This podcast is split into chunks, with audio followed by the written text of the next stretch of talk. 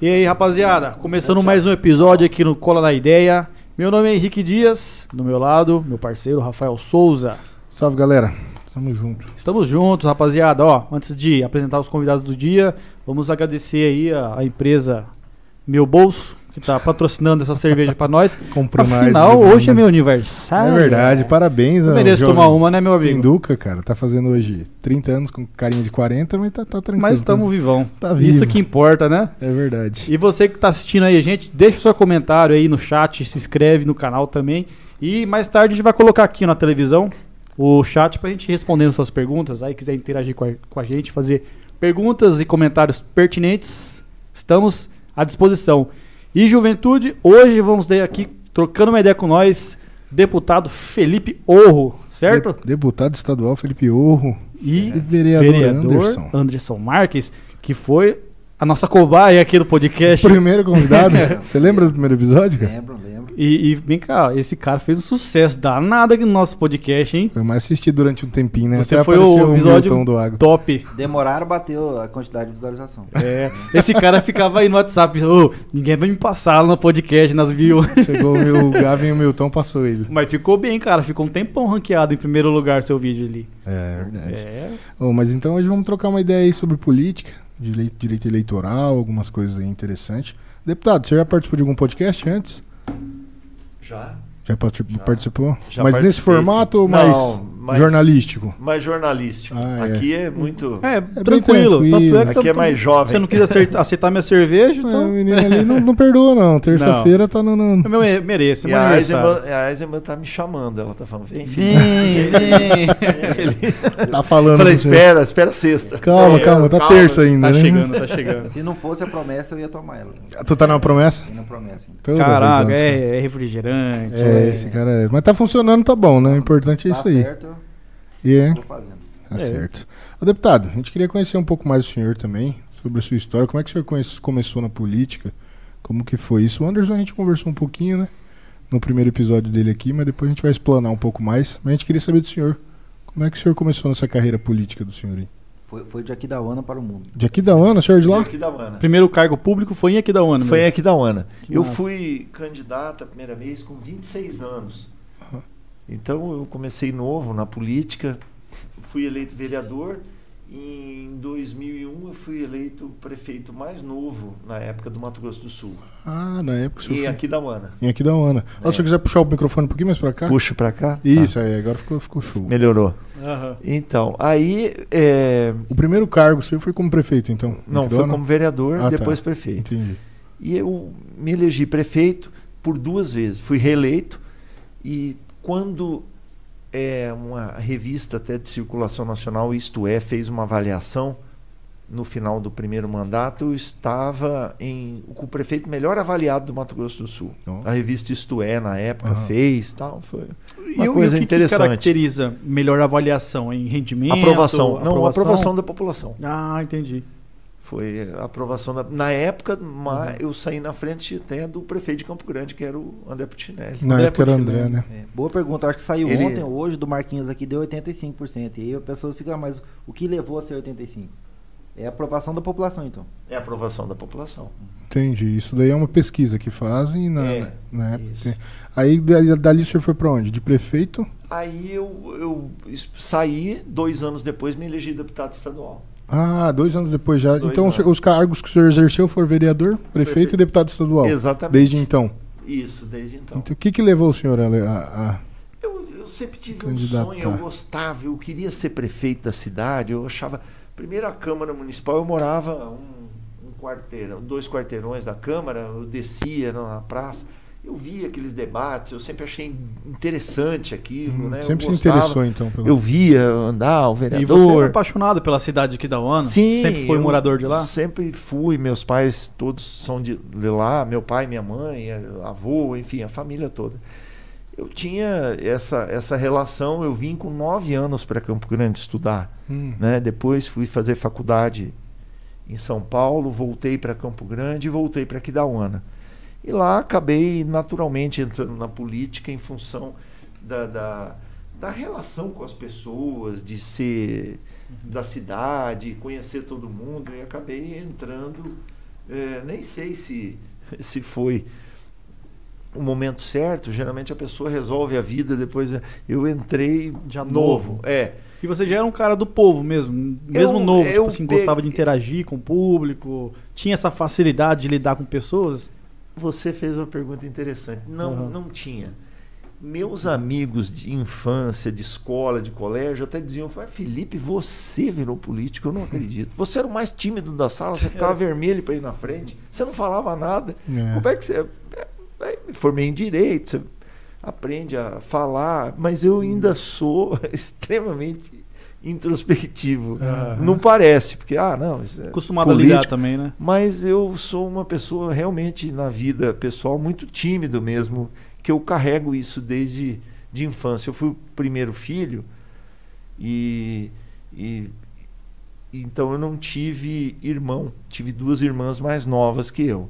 E acabou é, que isso é um pouco diferente, né? Ainda mais naquela época que não tinha esses contatos sociais como tem hoje. Sim. Ia na casa do primo, do amigo, do vizinho, mas não era todos os dias liberado para você brincar, para você passear, você tinha que estudar. Então era mais regrado, né? É, era uma coisa é, um pouco mais regrada. E eu sempre fui, é uma característica mesmo minha. E a política me soltou mais, então achei interessante por esse lado e na minha vida foi importante. É, porque geralmente quando o político começa cedo, né, com uma idade menor, é porque alguém fala, pô, se candidata, você tem uma característica pra isso. É, eu não sei, mas eu acho que é difícil o interesse vir, né, primeiro do cara falar, pô, eu quero ser político. Não precisa do contato de alguém, você acha um incentivo de alguém falar pra você, cara.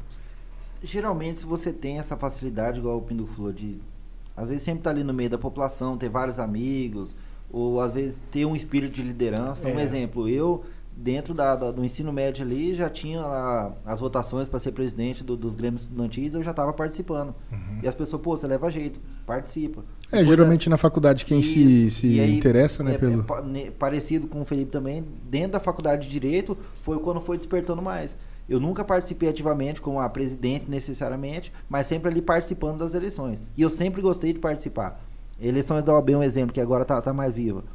No último ano da faculdade, eu era estagiário ainda, não, não, é não era nem bacharel em Direito, e já participava das eleições. Eu sempre gostei de participar. E aí as pessoas viram isso. E dentro do município, lá onde eu sou vereador no Corguinho, as pessoas foram percebendo isso e foram pedindo. Aí você vê assim, bom, se eu conseguir essa vontade que você tem de ajudar as pessoas, conciliado com o conhecimento que você adquire na faculdade de Direito, e foi bacana. E foi quando eu saí candidato em 2016 a vereador também. Se fosse eleito, talvez seria um dos, mais jovens também do, do estado.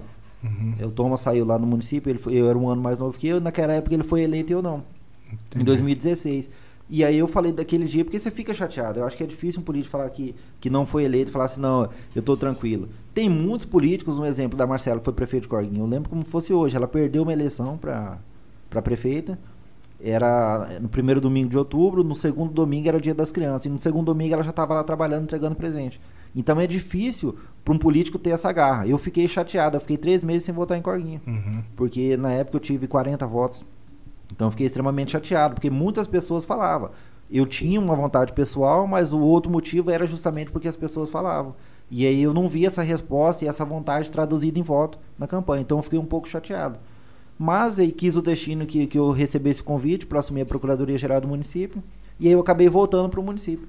Nós conciliei ali com o escritório, mantive meu escritório em Campo Grande que já tinha. E assumi a Procuradoria-Geral do município. E isso foi ficando mais vivo.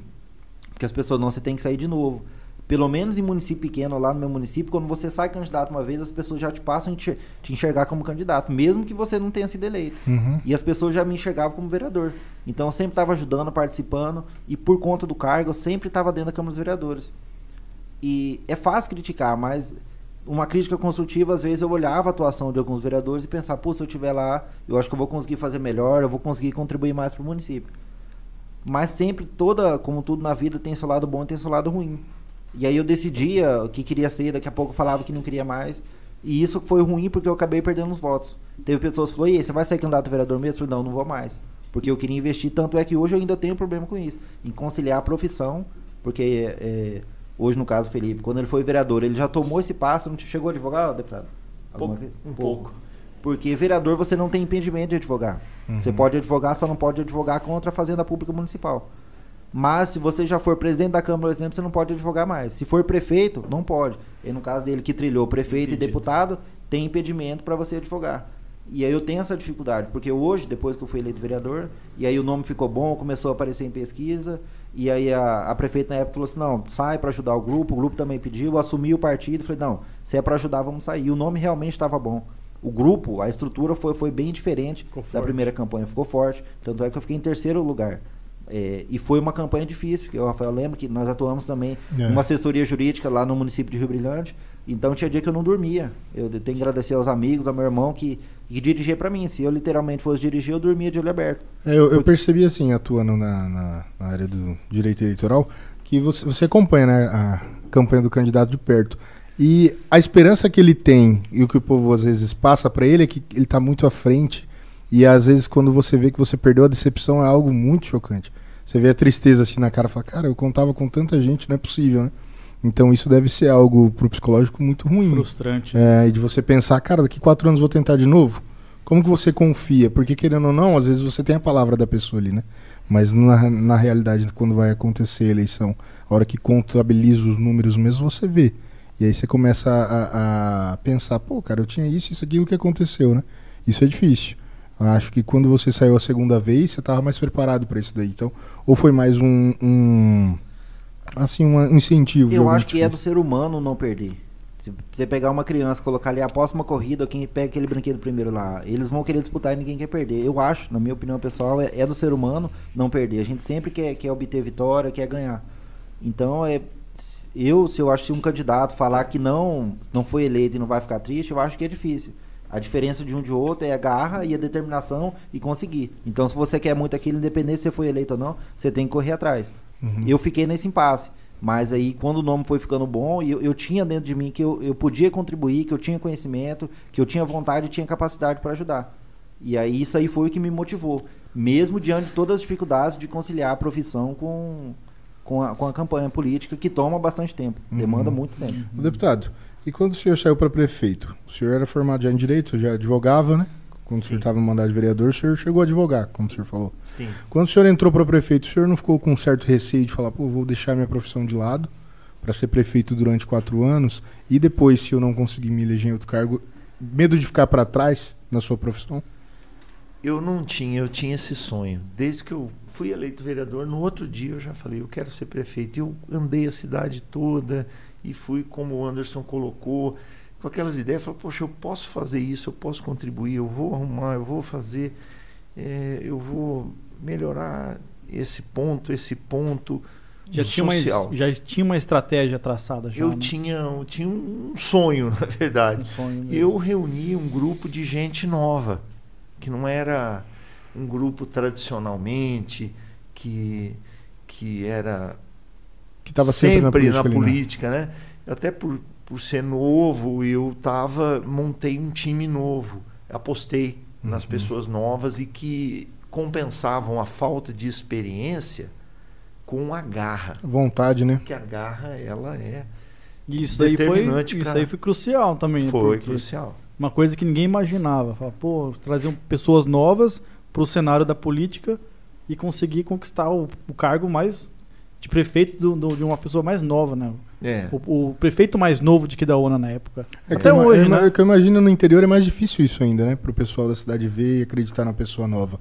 Fala, pô, você é muito novo ainda para estar nesse cargo. É difícil você convencer a pessoa do Eu acho que contrário. tem esse preconceito. Eu, eu particularmente vejo esse preconceito, até mesmo na profissão. Enquanto advogado, ser novo, você tem esse preconceito das pessoas. É, tá começando. Sim. Mas é, é o que o Felipe falou, compensa pela garra. Entendi. Me Tira uma dúvida aqui. Tipo, eu sou bem leigo na política, mas o que, que determina uma pessoa. Vamos supor, ah, eu quero me candidatar a deputado estadual, federal, quero ser vereador, quero ser senador. O que, que caracteriza aquele cargo político para uma pessoa? É um status atual? O que, que faz você querer ser vereador hoje? É, o que, que, o que que determina você querer ser deputado estadual hoje, não federal, ou federal e não estadual? Hum, Que você que fala é? decidir pelo cargo, né? É, você tem que vontade que de é? ser político, mas é, como você é decide? O, é o partido que, que impulsiona esse cargo? Muito também. É. Por exemplo, é, você numa candidatura de vereador, ela é sua, ela é muito sua, né? quando você parte para uma candidatura de prefeito, ela já é um conjunto do partido, das coligações. Não tem como você sair sozinho. Você Uhum. tem que ter um grupo. Né? Uhum. Então você tem que construir conjuntamente. Vereador, você tem o apoio dos amigos, mas você constrói. Eh, Deputado estadual também. A gente constrói como um vereador. É um vereador, mas a nível de Estado. Consegue você manter constrói um modo solo. sozinho. Agora, quando você parte aí, deputado federal, porque às vezes você tem muito voto, como já ocorreu com vários deputados. O deputado Fábio Tradi, acho que foi o segundo, o terceiro mais votado, Isso. e ficou de suplente por causa da legenda. Uhum. Então aí você já depende de uma estrutura partidária, do comando do partido, da, da, da, da- da- das coligações, dos candidatos majoritários. Você depende do, vamos ver, do esquema, do esquema Então político. o próprio partido faz essa, essa estimativa. Quem que seria mais ideal para ser o deputado? É, quem que seria mais, ele- é, no caso, um candidato mais Mais visado, alguém tem mais chance? é nisso, mais então? visado, tipo, uma- vamos supor, o Fábio, o, o Felipe. Felipe. Felipe, ele é mais o- nesse nessa pesquisa esse ano, ele tem mais probabilidade de ganhar do que um ciclano. Aí eles fazem esse levantamento e falam, não, vamos colocar ele dessa vez. É. Então não é você também que escolhe. Você quer, mas quem de- decide é o é o, O partido. partido. mesmo? É, você pode escolher sair, mas aí você sair com uma chance menor se você for sozinho, né? Se você tiver uma, uma estrutura partidária, por exemplo, é, o meu partido elegeu cinco deputados estaduais, mas federal elegeu dois. Uhum. Era dois só, né? Então é Ah. um mais um. Se disputar cinco vagas, é mais. é, você tem muito mais possibilidade. Você disputa com metade dos votos, ou menos da metade. Ô, deputado, é, como que o senhor avalia essas novas mudanças eleitorais que teve? Porque na, na sua legislatura, na, na sua campanha, na, na qual o senhor foi eleito, lá era permitido as coligações. Eu acredito que foi eleito em coligação. Na minha, já em 2016, em 2020, já não era permitido mais. Entendeu? Eles tentaram voltar às coligações, as coligações é, é a junção de partidos Uhum.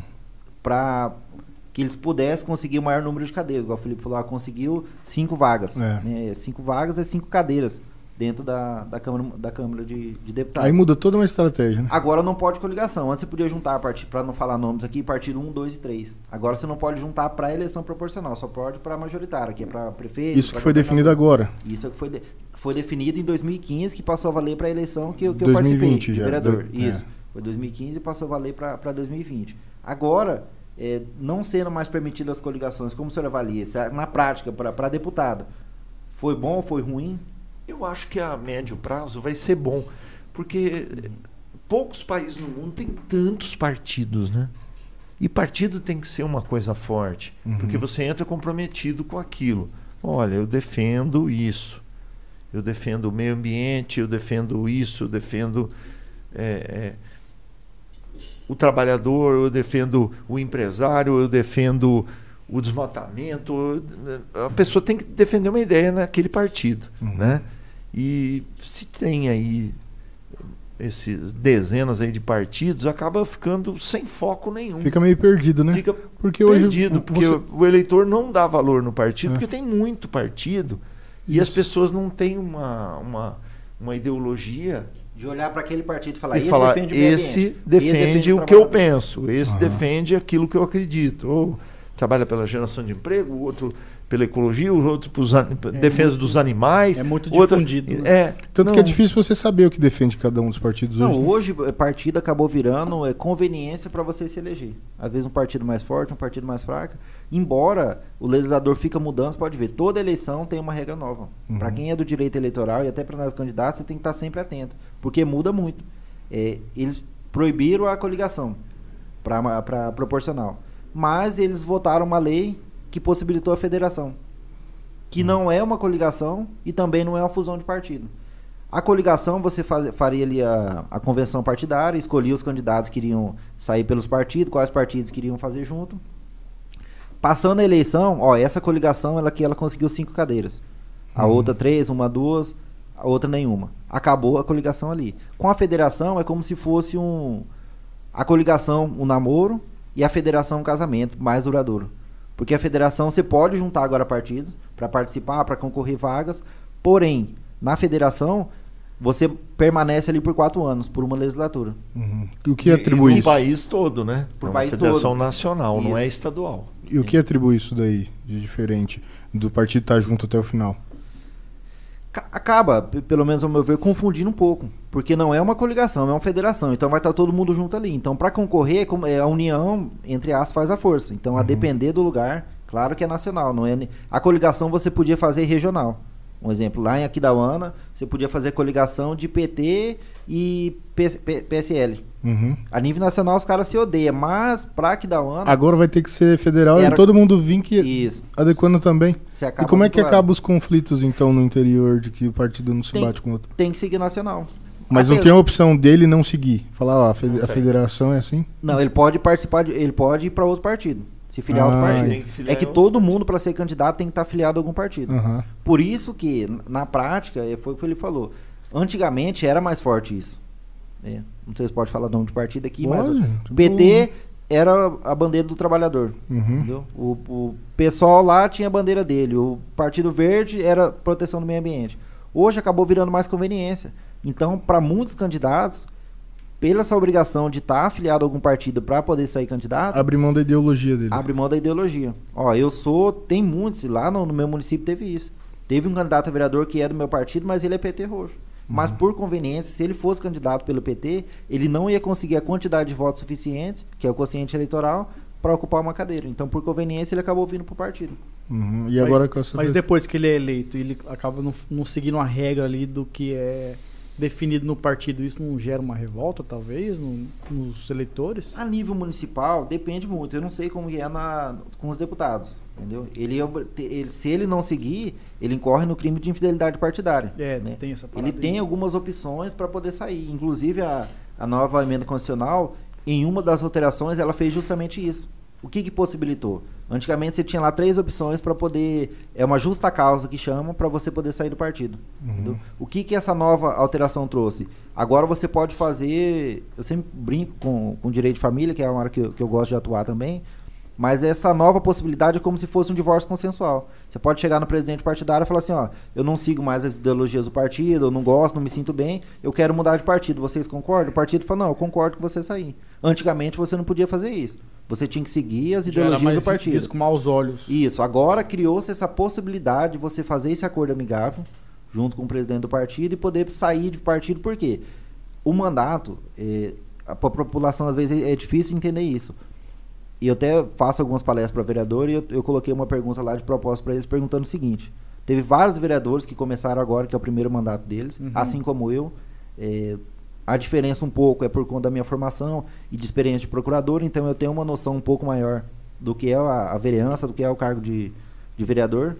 Mas eu perguntei para eles: o mandato de vocês é de vocês ou é do partido? Uhum. E 90% que estava dentro da sala de aula, eles falaram que o mandato é deles. E é um engano, porque o mandato não é deles, o mandato é do partido. Eu- E como, como que se explica essa questão do cara poder. Ele precisa do partido para ele se candidatar, para ele poder se eleger. Mas durante o cargo dele, ele pode estar fora de um partido. Não, ele tem que estar afiliado no partido. E o que acontece com o É, Bolsonaro? agora tem as justas causas. Ele tem- são, são três hipóteses que eu não, eu não recordo todas de cabeça, mas uma delas, o partido mudar a ideologia. Um exemplo, eu entrei no PT porque defendia os trabalhadores. E aí do nada ele passa no defender os trabalhadores. Ó, eu entrei no, no, no partido justamente por isso. Agora o contrário você pode acontecer. Você mudou sua ideologia, então eu tô saindo do partido. É Uhum. uma justa causa, você tem que apresentar. E tem várias outras. Ah, o partido começou a dar várias punições, várias sanções, é tudo injusto. Então é uma outra possibilidade. Então estão três, três possibilidades de justa causa, onde você pode sair do partido sem perder o seu mandato. Uhum. Então tem essas possibilidades. A alteração da lei trouxe mais essa possibilidade, que eram três, agora são quatro, justamente essa, que é desse acordo amigável, de você chegar no partido e falar, ó, eu não, eu não, não me sinto mais ambientizado aqui, não quero mais ficar no partido, eu vou Então, sair. tá. Então essa, essa é uma reforma nova, então. É uma reforma nova. E você pode Já passar passa um- na lei para próximas eleições agora dos deputados. Mas aí pode passar o mandato todo sem partido. Não tem problema. Se for pela justa causa, sim. Uhum. E tem uma outra hipótese, não sei se o deputado já usou, mas a maioria deles saem do partido como? Na janela partidária. Então, ali 30 dias que antecede a, a data da- das filiações, da, da convenção partidária, tem a possibilidade da janela partidária. O que, que é isso? Você pode mudar de partido sem dar explicação para ninguém. Simplesmente, ó, eu vou sair do PT e vou pro PSL. Entendeu? Sem justa causa. sem justa causa. É, é, é chamada janela partidária. Mas te- essa, essa mudança aí de, de, de forma de visão tem que ser muito escra- escrúxula, como falam? Escrachada. Escrachada, assim. Tipo, que nem você falou, ó, o, PT, a Partido dos Trabalhadores, passou a não ser mais. Só casos absurdos assim ou. Sim, de mudar a ideologia do partido. Ou Por uma isso coisinha ou outra, assim. eu falei, na- às vezes o candidato ele sai ali pelo partido por questão de conveniência. Uhum, E acaba não olhando quais são as ideologias do partido. entendi. Mas se um dia ele. eh, quando que geralmente ele passa a olhar a ideologia? Quando ele precisa sair do partido. Quantos partidos o senhor já passou, deputado, durante esse tempo do senhor?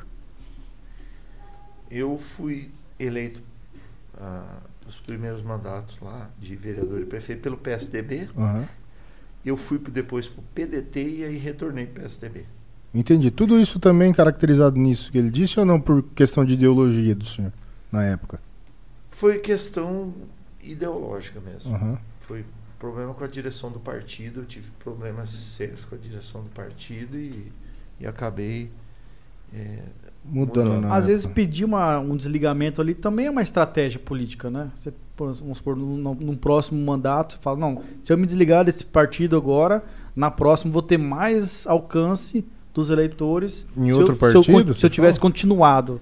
Não sei. Às vezes o- é porque a reforma é nova, né? Você falou. Mas antigamente, ó, o partido pa- que defendia a classe dos professores não defende mais. Então eu entrei nesse partido porque eu queria defender a classe dos professores. Agora eles não defendem mais. Então, ó, tá aqui minhas coisas. Pô, tô indo embora agora desse partido. Ó, professores, tô indo embora por causa disso. Então, me aguardem na próxima eleição. Não seria uma estratégia? Eu acho que depende do estado, né? Não sei se o deputado tem uma visão diferente, mas depende do estado. Geralmente essas bandeiras acabou virando uma bandeira pessoal e particular do candidato.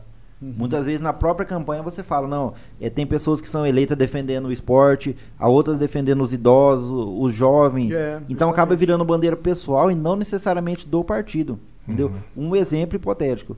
É, hipotético não, um exemplo prático, na verdade. Eu saí pelo partido, independente da ideologia dele, a minha bandeira na campanha, até por questão de idade, foi a Força Jovem. né? Uhum. A gente atendia ali é, vários interesses de classe, mas a, o carro-chefe era a Força Jovem. Esse candidato que era do PT, que saiu é, candidato junto comigo, ele é PT e a força dele era assentamento. Dentro do mesmo partido. Então ele não levantou a bandeira por conta do partido. Foi uma bandeira pessoal dele. Ah, É, Na prática acaba sendo isso. Eu não sei na para É, deputados. não, mas é mais ou menos isso, porque você defende aquilo que você acredita. Uhum. Aí quando você não se sente à vontade, né, que o partido não está condizente com aquilo que você acredita, chega a haver esse rompimento, essa saída. uhum. Então a mudança partidária ela é permitida. Por exemplo, eu mudei esse partido, mas os meus eleitores eles me acompanharam. Então foram, na verdade, isso de encontro às pessoas que votavam em mim mesmo, que Uhum. queriam E te e impulsionou até a fazer incentivavam a isso. fazer Incentivar isso. a fazer isso. Né? É, é claro, tem essa questão de legenda, quando a pessoa, geralmente no primeiro mandato, ele vai escolher uma legenda é, Uhum. que seja mais fácil se eleger. Uhum. né? Depois você já constrói naquele partido, aí você já fica difícil você mudar, a não ser que seus eleitores queiram. É, Eu, a mudança que eu tive foi a população queria, os eleitores meus, meus eleitores queriam. Que fosse pra outro é, partido? Que fosse para outro partido. Aham. Aí que eu retornei para o PSDB, queriam também. Então eu acredito que. É, bom, na verdade, tem um, um, um ditado né, que fala: ah, o povo gosta, os eleitores gostam de candidato, depois de eleito não gosta de, É verdade. de político, de vereador, de prefeito, etc. Mas na verdade não tem ninguém que chegou, que foi eleito Uhum. e quis estar lá. É a população que votou, é um sentimento é, espontâneo das pessoas. Ah, eu votei naquela pessoa. Porque falar, ah, fulano comprou o voto ou vendeu. Tudo bem. Pode ter ao parte da população que vai, mas ali numa urna secreta, só você e Deus te olhando. Você não vai é, sofrer pressão de ninguém, você vai expressar sua livre vontade de votar naquele que você acredita que vai ser melhor. Eu acho que as pessoas sempre votam acreditando que aquele candidato vai poder fazer uma coisa boa pela cidade, por ele, pela, pelo, pelo Estado, enfim. Né? E pelas pessoas, eu acredito que as pessoas sempre têm esse pensamento e o eleitor vai moldando a democracia, né? Vai moldando. Você vê, nós tínhamos lá Fernando Henrique, deu uma guinada, elegeu o Lula, deu outra guinada, elegeu o, o Sempre, Bolsonaro. sempre os contrastes, né? Os contrastes. Uhum. Talvez acertou, errou, mas as pessoas escolheram. Foi a, população que votou. Uhum. A maioria Sempre da população né? achou que aquilo era melhor para aquele momento. Como lá atrás achou, veio o plano real, elegeu o Fernando Henrique. Depois achou que tinha que mudar. Né? Então eu sinto que as pessoas colocam o seu pensamento, sim, na vida pública. Aquilo que acredita. Que ela, ela tem interesse, na verdade. Que ela fala. tem interesse que aquilo eh, vai ser melhor. As Uhum. pessoas acreditam que aquilo vai ser melhor. É, e porque- votam de acordo com a conveniência do momento. Talvez é, é, sem uma análise retrospectiva. Né? Eu sempre falo É. uma coisa, Anderson. É, o político não mente. E tem uma forma de você analisar. Não mente. Ele pode mentir, falar um monte de mentira, mas tem uma coisa que não mente: é o passado. É. É o que ele fez para trás. Né? Se apresenta lá, eu, eu digo que apresenta lá um anjo. Ele vem até com a asa. Aí você fala, mas e que, que ele fazia antes de ser candidato? Ele chegou aqui com uma É. asinha, diz que ele é um anjo, é praticamente um anjo, está subindo ao O céu. pessoal não procura saber, Mas o né? que, a que ele fundo. fazia? Olha, o que ele fez antes eu nem te conto. Então ele vai continuar sendo a mesma pessoa. Não é porque virou candidato Não que consegue ele se ocultar esse tornou passado, né? se ele tornou uma outra pessoa. Se ele era bom, provavelmente, provavelmente vai continuar sendo bom depois. Agora, se ele era ruim, provavelmente ele vai continuar sendo ruim. Não é porque virou candidato que ele virou um anjo. Então, essas é, é, comparações que as pessoas têm que olhar. É o passado. O passado dos candidatos. Porque aí você não vai se enganar. Se, atra- se antes sempre ele teve esse tipo de comportamento, ele trabalhou, um lutador, montou um escritório, lutou para ser advogado, sempre trabalhou, ele vai naturalmente na política continuar sendo mesmo o Anderson. Trabalhador, dedicado, inteligente, competente, jovem.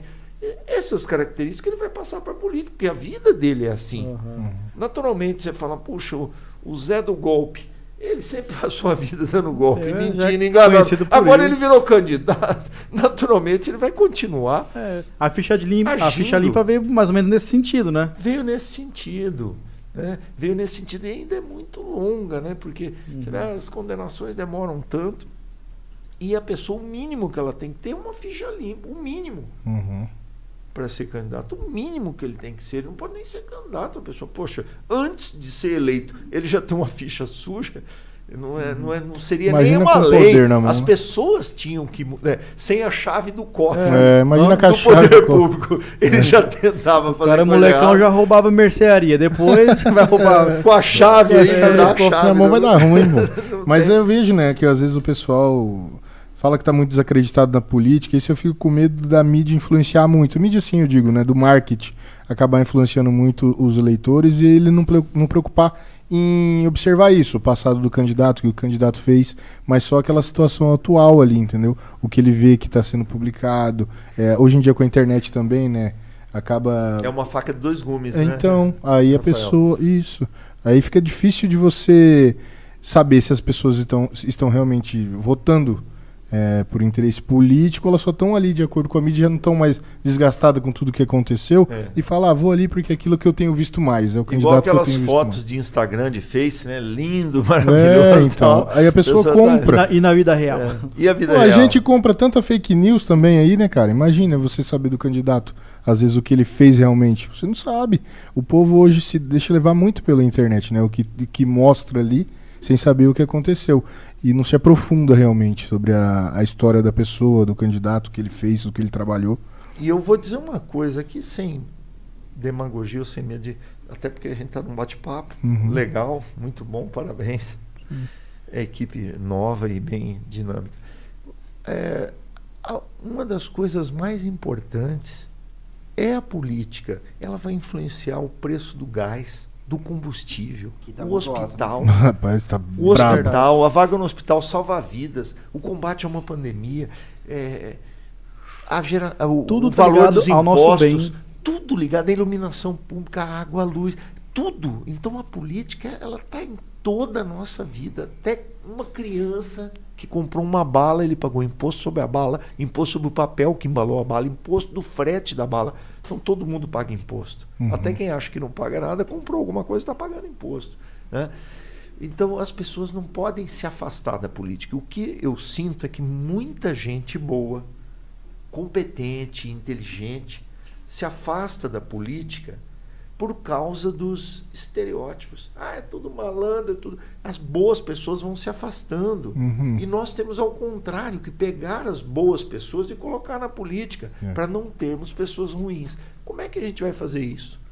Analisando o passado das pessoas. Sim. Essa é a única forma que nós temos. E a fórmula mais certa.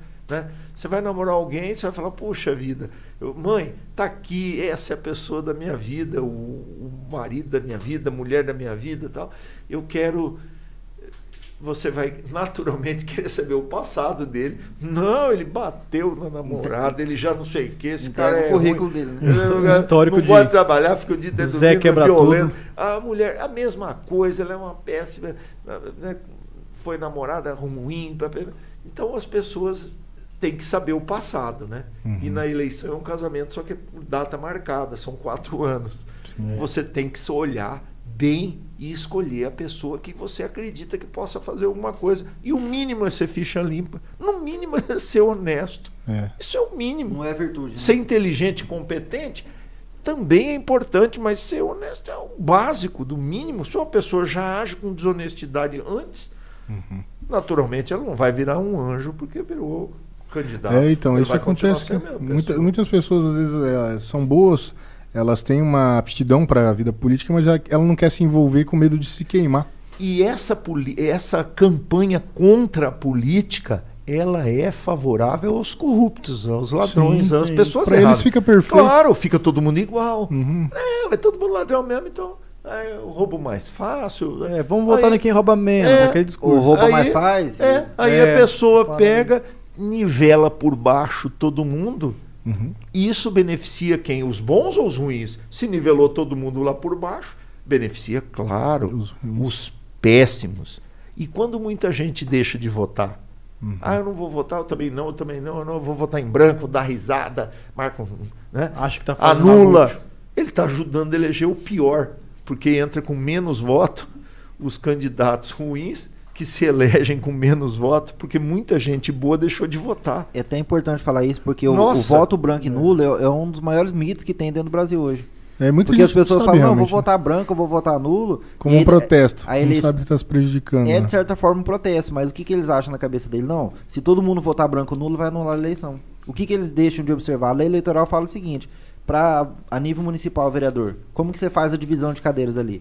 Quociente eleitoral, você pega o número de votos válidos e divide pelo número de cadeiras. Uhum. Ele não, ele não- a lei eleitoral não manda falar pega branco e nulo, despreza, não. Você pega votos válidos, divide pelo número de cadeiras para você chegar na quantidade. E aí, quociente eleitoral, quociente partidário. Você vai pegar o número de, de votos que o partido obteve e dividir pelo quociente eleitoral ali, você vai ter o número de cadeira. Não conta branco e nulo. Então, branco e nulo é o maior mito que tem, que a população É usa. como se aquelas pessoas não existissem. É uma desinformação daquelas pessoas que falam, não, vamos votar branco Protesto sem fundamento. Protesto na é, eu posso concordar que é um protesto, mas é sem fundamento, porque não vai uma- levar a lugar nenhum. Porque uma o que explicação. conta é votos válidos. Dá uma explicação aí a diferença de voto nulo e voto em branco. Porque eu tenho uma, uma leve noção, mas acho que muita gente que assiste e liga também não, não entende.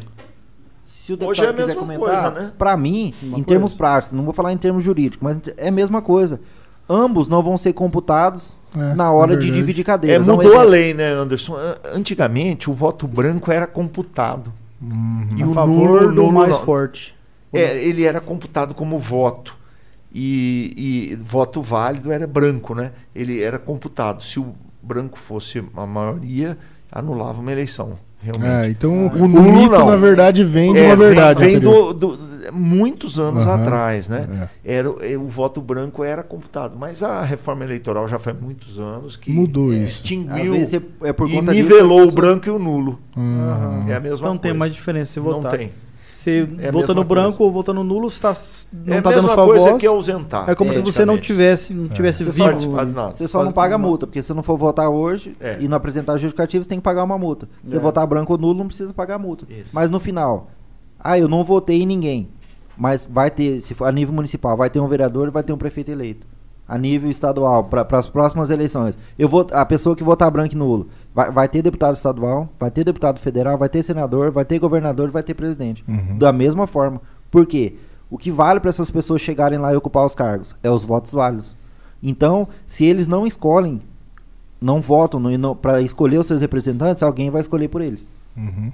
Votou branco e nulo, você não está escolhendo representante, mas alguém vai escolher. É, Porque da o, o- país, o estado não pode ficar sem governador, sem Sim, tem deputado, como, sem né? senador. Não é mais o, o atual. Isso daí estão baseando em algo antigo, então, que ocorreu. E o que, que vocês estão achando da reforma do Código Eleitoral que está acontecendo aí? Na verdade, passou pelo, pela Câmara, né? Agora ficou travada no Senado, não foi votada? É, nó- nós tivemos é, três leis esse ano e uma emenda à Constituição. Uhum. Teve a PEC, é uma PEC que foi reprovada, que é a do voto impresso, que foi bastante polêmica, eu acho que por conta das fake news, por conta da, da força da rede social, é, por conta de quem encabeçou essa bandeira né, a, a nível nacional. E o que, que vocês acham sobre isso? Do voto, voto impresso? Tem uma opinião formada? Eu, na minha opinião, eu acho que não tem por que questionar, até porque muitas pessoas que ergueram essa bandeira e questionou foi sem conhecimento de causa. Uhum. Primeiro, é, no ano que antecede as eleições, ou, na verdade, nos meses que antecede a eleição, a urna fica à disposição né, pa- para os partidos testes, políticos, né? para os testes. Ah. E eu, eu duvido a pessoa que questiona a urna eletrônica que ela participou de algum teste. Uhum. Eu acho que é praticamente zero as pessoas que participam. Então, ao meu ponto de, de meu ponto de vista, eu acho que não tem por que questionar de algo, um exemplo. Não sei nem se pode falar nome aqui, mas um do- das pessoas que encabeçou foi o presidente Jair Bolsonaro. Sim. E ele foi eleito por esse sistema. Mesmo após a, a reprovação da PEC, eu acho que esse assunto está enterrado no Congresso. É claro que pode algum deputado lá ressuscitar ele, mas nós temos um princípio que chama da anterioridade, que toda alteração na lei eleitoral ela tem que ser feita um ano antes das- das eleições. Então, em 10 de agosto já foi reprovada essa PEC, essa discussão, mesmo que ela venha, que ela retorne e passe no Congresso, o que eu acho difícil, até porque recentemente eles já, já reprovaram, mesmo que eles retomem a discussão e aprovem, ela não vai ter validade para a próxima eleição. né? Uhum. Eu acho que na prática isso ia implicar em um custo muito alto, porque você teria que, há um ano e, um ano e meio praticamente, quando foi as eleições, trocar todas as urnas ou adaptar elas para que pudesse sair. Na prática, não é que o voto impresso, algumas pessoas eh, distorceu. Não é que é pegar ali, ah, votei, ah, votei no Felipe Ovo. Aí sai um comprovante que você votou no Felipe, aí ele chega lá, Felipe, eu votei em você. Não, não é isso. O que eles queriam era que o- saísse um comprovante, que a pessoa olhasse ali em quem ela votou, mas aquilo ficasse em algum armazenamento, algum Isso, recipiente algum que, baú se- ali. Uhum. isso, que seria inviolável. Mas isso implicava em um custo muito alto. Não, Por que você acha que o custo é muito alto? Tipo, eu não, tô dizendo que eu concordo com ele Uhum. no que ele fez. Mas não teria uma hipótese de hoje em dia, até questão dessas. Você vê essas máquinas de crédito com aqueles papelzinhos, eu não sei o valor disso. Mas é muito impossibilitado de fazer com que uma urna saia um comprovante para poder arquivar ele ali. Nunca Mas a urna que eu sai concordo. comprovante. Não, mas o, o- esse extratozinho individual. num baú, só para uma conferência, caso dê alguma, alguma questão, algum questionamento. Você acha que é muito impossibilitado isso? De, de- Você acha que algum candidato que perdesse, e eu falei agora há pouco ali que a gente, você acha que algum, alguém não ia perder? Uhum. Quem queria aceitaria uma eleição e falar não, beleza, realmente eu perdi. Uhum. Sempre você vai achar algum fundamento. Ou o eleitor, alguém te traiu, mas na prática, todos os candidatos, se não 100%, 99% iriam pedir a revisão dos votos. Isso demandaria um tempo muito alto. Você acha que já seria garantido, então, a recontagem, na verdade, né? Isso seria. E Acho que a traria mão um- de obra traria, traria o custo. É, um porque custo. você pega, por exemplo, só para deputado estadual teve 500 candidatos aqui no Mato Grosso do A Sul. gente 500 para Uhum. 24 pega vagas. aí, São Paulo. Federal teve um, uns 150 para 8 vagas. Aí Hum. teve os governadores, senador, né? Teve mais, mas deputado tanto. Fica dizer, já pensou? então. É, Então, aí como é que vai se contar? Não é um voto para uma pessoa, são Uhum. 500 deputados estadual. Aí ele pode cruzar com 150 deputados federais. Aqui, imagina São Paulo, Rio, Então- Minas. É um negócio astronômico. Aqui nós temos hoje que 1 milhão e 900 mil eleitores, mais ou menos. É. No estado? No É. estado. É, Só no é, estado. Imagina. Não, eu acho que, que levantou-se essa hipótese, mas de ah, o voto, o voto é auditável, Uhum. né? É, eu já tive muitos amigos que perderam, questionaram, não, mas como a urna eletrônica? Mas só que ela é a forma mais segura, Uhum. mais segura, porque o voto é Impresso. im- im- impresso não, seria de marca X, né? É, uma alternativa. Seria de marca X. Uhum. Ou escrever o nome, né? Porque parlamentar não dá para você marcar X. Como que você vai pegar uma, uma cédula com 500 nomes? Você tem que escrever. Uhum. Analfabeto pode votar. Então você teria que escrever o nome ou o número. Ou mais os 150 senadores. Quer dizer, ele teria que decorar. Né? E aí o senador, o presidente, o governador. É, é uma lista extensa. A gente vota para presidente, para governador, senador, deputado federal e deputado estadual. E tem eleição que é dois senadores. São cinco ou seis. É, essa agora vai ser um Seria- senador, né? Vai ser um senador, vão ser cinco vagas disputando, né? Você vai votar em cinco pessoas, cinco vezes. Uhum. Certo.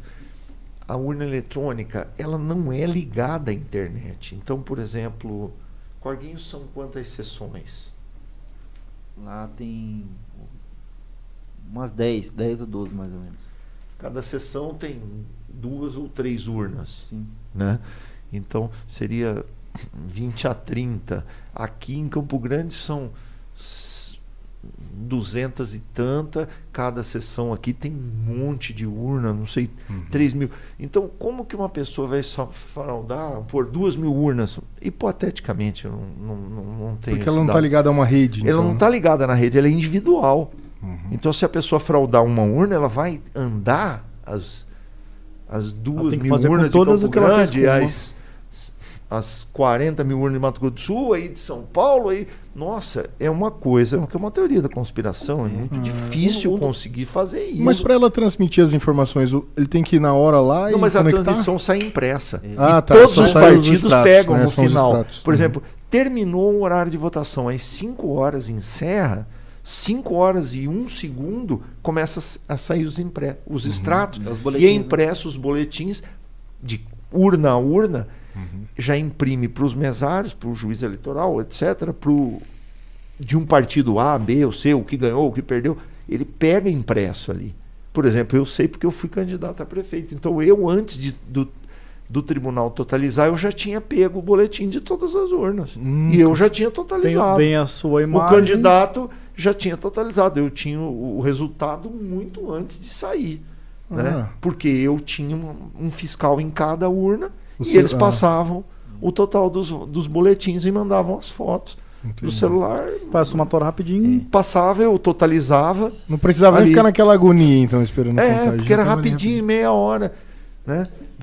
O voto contado era muito mais demorado. Mas esse voto eu, eu totalizava em meia hora. Aí, naturalmente, resultado oficial, ia demorar para que sair. cadastrar.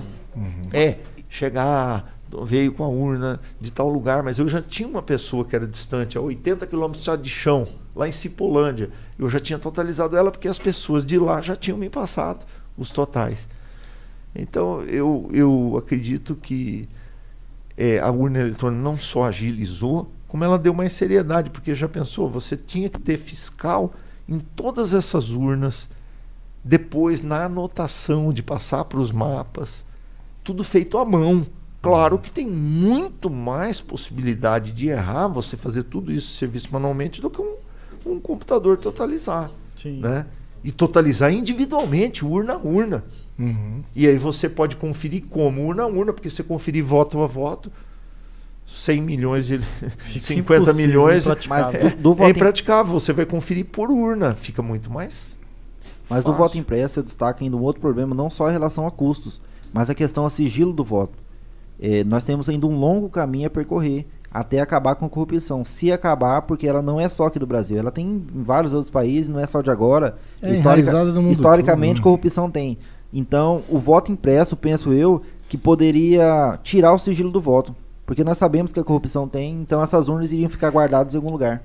onde teriam responsáveis para cuidar dela, talvez possivelmente pessoas com acesso a isso. Então, às vezes, você com dinheiro, com acesso a servidores, amigo de amigo, poderia um exemplo consultar, ó, eu tenho um amigo lá em Campo Grande que trabalha na urna, que é responsável, que é o chefe de lá, e ele tem acesso às urnas. E tem outra, né, Anderson? Se você pagar 5 mil para ele, eu quero descobrir o voto do Rafael. Eu pago 5 mil, ele dá um Cinco jeitinho. anos atrás. Não, e já pensou? Você falou uma coisa, porque é proibido você fotografar a urna, mas pode acontecer, porque ela é inviolável. Você está ali atrás e você pode tirar o fo uma É, foto. Acontece, né, na verdade. mas É, que- crime. muita gente. É Só crime, que mas- você pode tirar a foto e depois você corrige e mudar o voto. É. E se for impresso? Fala, não, tira a foto do impresso.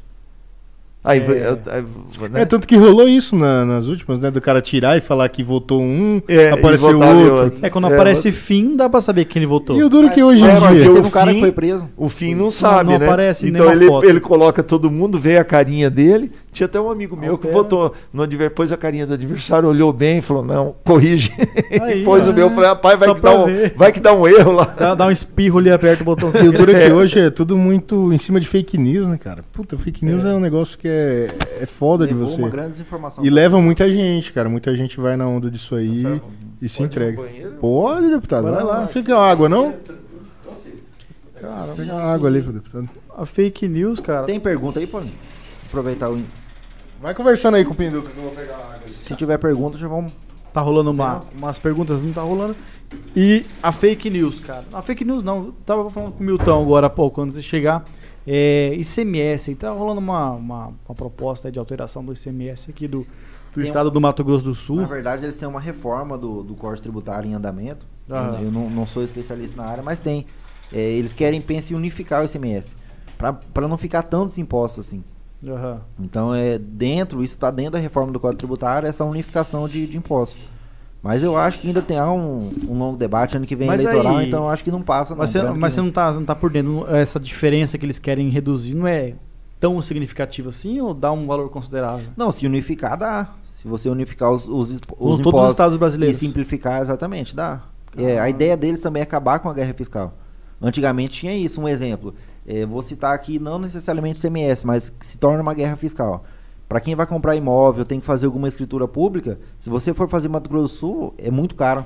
É, Se você, aí o que, que o pessoal tá indo? Compensa você ir no Paraná, no Paraná, é verdade. no, no no estado vizinho nosso aqui, é, mesmo com os custos de, de combustível, de passagem aérea, sai mais em conta do que fazer aqui em Mato Grosso do Sul.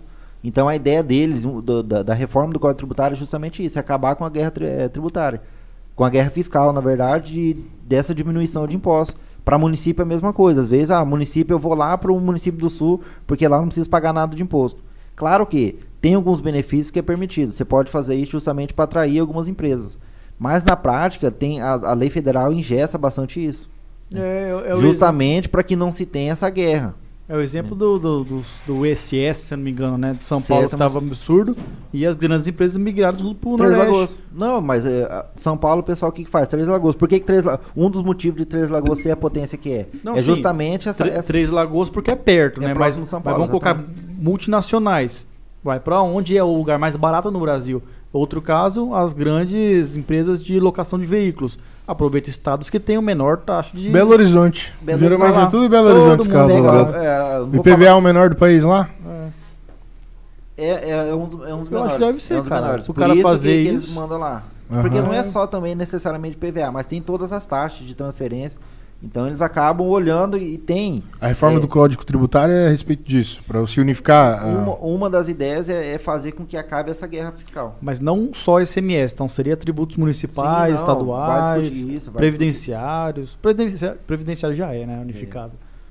E tudo doido, cara. Mas aí entra na gasolina e já descompensa tudo já, né? Oi, por- e a reforma do, do Código Eleitoral, vocês estão por dentro?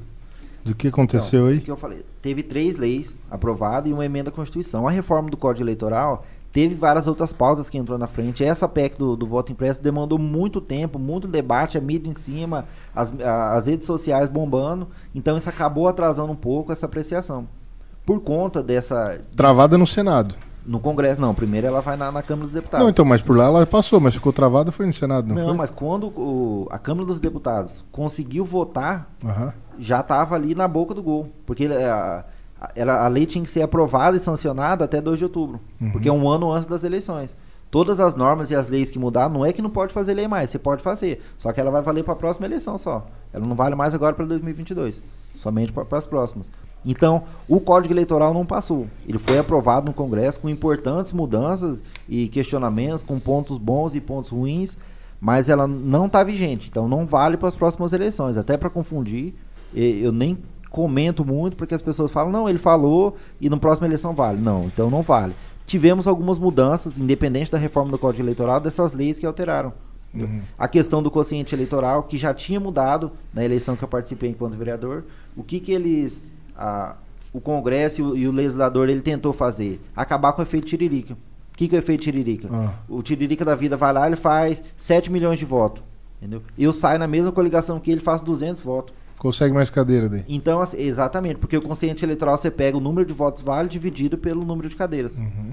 Então, o Tiririca da vida, e ele sozinho arrastou lá 4, 5 deputados com ele. A ideia, o partido já corre atrás disso, então, né? Com, com o efeito de fazer algo que. Antigamente, sim, hoje, hoje é possível ainda utilizar, mas você pega um exemplo, uma pessoa que saiu do, do BBB da vida, que tá lá bombando em, nas redes sociais. Juliette ali, pá. Exatamente, o Juliette da vida, que tá bem é. popular. Você coloca ela dentro do partido, então é, ele sozinho garante uma cadeira.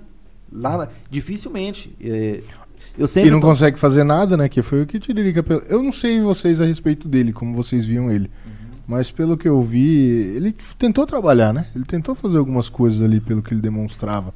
Mas disse ele que não conseguia. Não, não... É porque não depende só dele, é diferente. É. O, o, cargo de, de proporcional, que nós chamamos do Poder Legislativo, você fiscaliza a nível municipal. O que, que um vereador é, constitucionalmente tem a obrigação de fazer? Fiscalizar os gastos públicos para ver se o dinheiro está tá sendo bem aplicado, se a lei está sendo cumprida dentro do município e fazer lei quando necessário. Né? Se às vezes não tem uma lei ali federal, a lei federal precisa ser suplementada ou corrigida ali no, no âmbito municipal ou uma criação de uma lei municipal. Então, basicamente, o serviço do vereador é esse: fiscalizar e legislar. Uhum.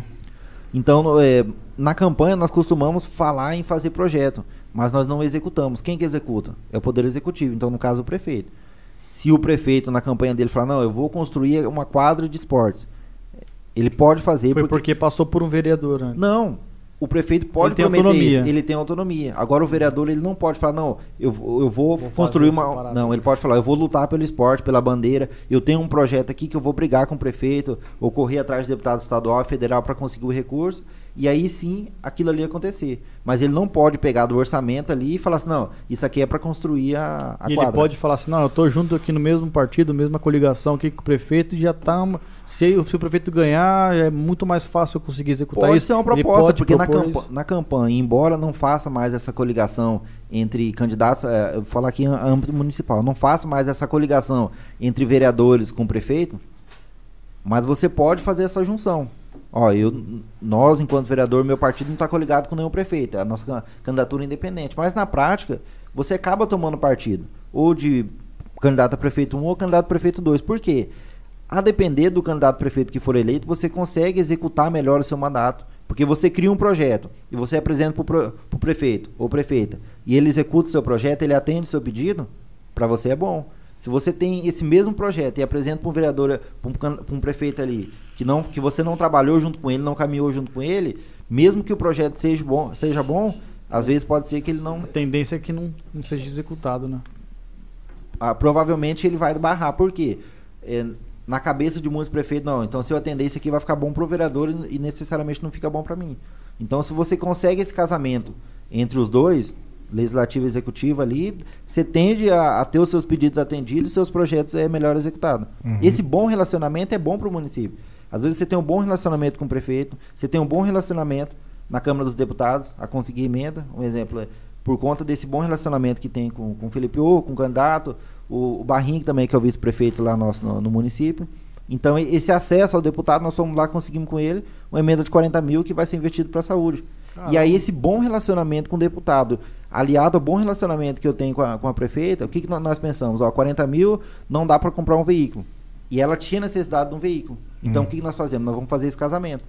Pegar o recurso dele, ela vai completar o recurso, e nós vamos conseguir entregar lá um veículo. É, tem situações que às vezes você entrega uma ambulância. Nesse carro aqui, vai, nesse caso nosso, nós estamos é, lutando e pleiteando um, um carro para trazer as pessoas para Campo Grande. Não, não ambulância. Não uma ambulância, mas para trazer para um exame, para um acompanhamento, para uma consulta, enfim, que vai atender a população.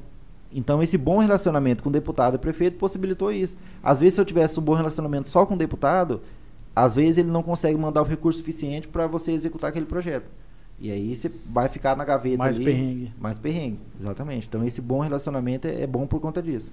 Hum, é, a política é a arte de conversar, né? Exatamente. É. Conversar, trocar ideia. dialogar. Preciso me trocar ideia. É. É o que falam, né? O político tem que ser político, não tem jeito, Sim, né? Você tem que ter um não bom consegue trabalhar sozinho, fica muito Primeiro é respeito às pessoas, né? Independente de partido, ideologia, é tratar bem as pessoas. É porque né? se for algo bom e a pessoa apresentou um projeto, vereador quer passar um projeto, ele quer uma emenda, ele pode conversar com um deputado que ele não esteja junto, né, para conseguir concretizar aquela ideia, não é possível? É possível, mas acaba sendo ali um, uma moeda de duas trocas. Um exemplo. É, claro que tem a, a parte familiar, né? Eu- igual no, no começo da conversa eu falei, o Felipe, ele é a minha mãe é irmã de criação dele. Uhum. Então, além dessa ligação familiar e de amizade, tem a questão também de troca. Um exemplo, ele está me ajudando agora enquanto vereador, mandando recurso para o município. Então, nós também temos que dar essa resposta para ele. Vai sair deputado novamente, então nós vamos entregar esse apoio para ele. Para quê? Para que essa parceria, esse bom relacionamento continue.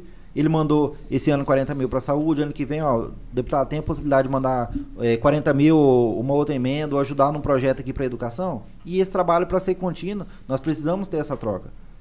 E aí ele precisa também no vereador de uma base dele lá para que ele possa mandar o recurso né, para o município, o dinheiro ser aplicado. É, não sei a- o valor total, mas nós estamos aqui 26, é, 79 municípios né, dentro do estado. Então, dificilmente um deputado cons- consegue atender todos os municípios. Embora eu acho que a vontade particular de cada um é atender todos ou o máximo. Mas precisa de quê? De parceiros para você poder entregar esse recurso, entregar esse projeto. E o deputado muitas vezes está aqui na sede, ele não vai adivinhar o que está precisando, um exemplo. Eu tenho colegas que é vereadores lá em Coxim. Eu sou amigo deles, porque nós participamos de palestras, mas eu não sei a necessidade de Coxim. O deputado não está dentro de Coxim. O vereador ter- são os olhos do deputado no município. Exatamente. Ele, é os vereadores que trazem essa demanda. Deputado, lá no meu município nós estamos precisando de recursos para a educação, para a saúde, para assistência social. Apresenta a demanda. Ó, às vezes não tem esse recurso aqui, mas eu vou conversar com o governo. E aí demanda também um bom relacionamento do deputado com Tem o governo. expor, expor a necessidade né, atual. Hum, deputado, e como funciona a campanha de um deputado estadual? Roda todo o estado mesmo ou não foca em alguns municípios que são que tem mais chance ali? É, você foca onde você tem a relação Aham. com, com- as pessoas, onde você tem um trabalho prestado, onde você tem um grupo político que acredita é, que você pode fazer a diferença. Essa né? Relação constrói com os vereadores e os prefeitos, o senhor fala também? E com lideranças comunitárias, com um profissional liberal, com a população em geral. Uhum. De repente é uma família que é. Você tem uma relação, os seus amigos lá, e um amigo chama o outro, né? Uhum. E aí você constrói, primeiramente, para começar, uma campanha política com a família, os amigos, e você vai abrindo os leques.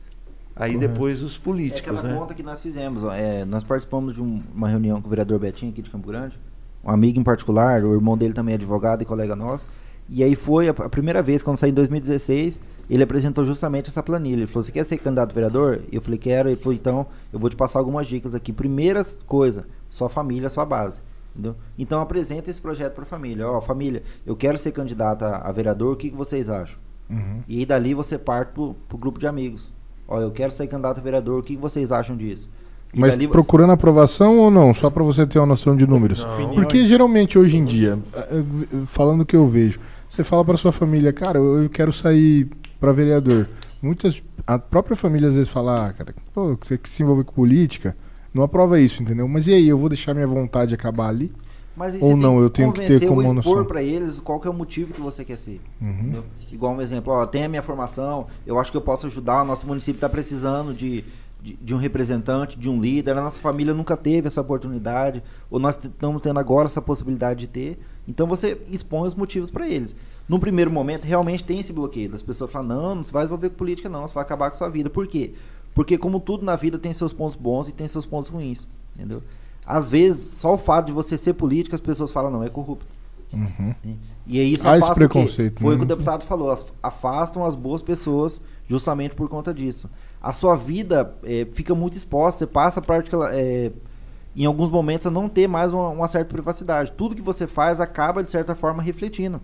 Um exemplo, é, quando eu saí candidato a vereador, até a questão de bebida. Às vezes era normal estar numa conveniência bebendo, às vezes beber um pouco a mais. Mas a partir do momento que você entra na vida pública, você passa também a ser inspirado, É, a dar que vocês exemplo. não aceitaram cerveja. Não dá mesmo pra então, beber numa é. terça-feira, né? Aí, deputado? Pô, deixa Ah, pra é é complicado, político, então. Não dá pra ser político não, hein, Pinduca? Ah, às vezes tem isso. tão bom. E aí quando você se torna, hoje nós tivemos uma discussão lá e eu vi um exemplo. Quando você está ligado à vida pública, é tudo que você faz passa a ser questionável. Aham. Até às vezes a sua vantagem ou pessoal, não é nem vantagem pessoal, mas aquilo que você faz é um exemplo. hipote- é, eu comprei um carro, Hum. é, é um carro bom por conta da profissão e até por necessidade pessoal, por viajar bastante. Eu preciso de um- de um carro que é confortável, que é potente, enfim, que entrega uma segurança e é um sonho também de. Uma Lamborghini pra dar uma viajada, Não. rodar.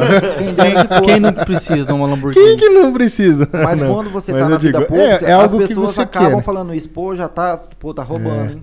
Aí Tá se tu tiver tá angariando, a prefeitura. é, se tu tiver angariando isso na tua profissão, tu consegue.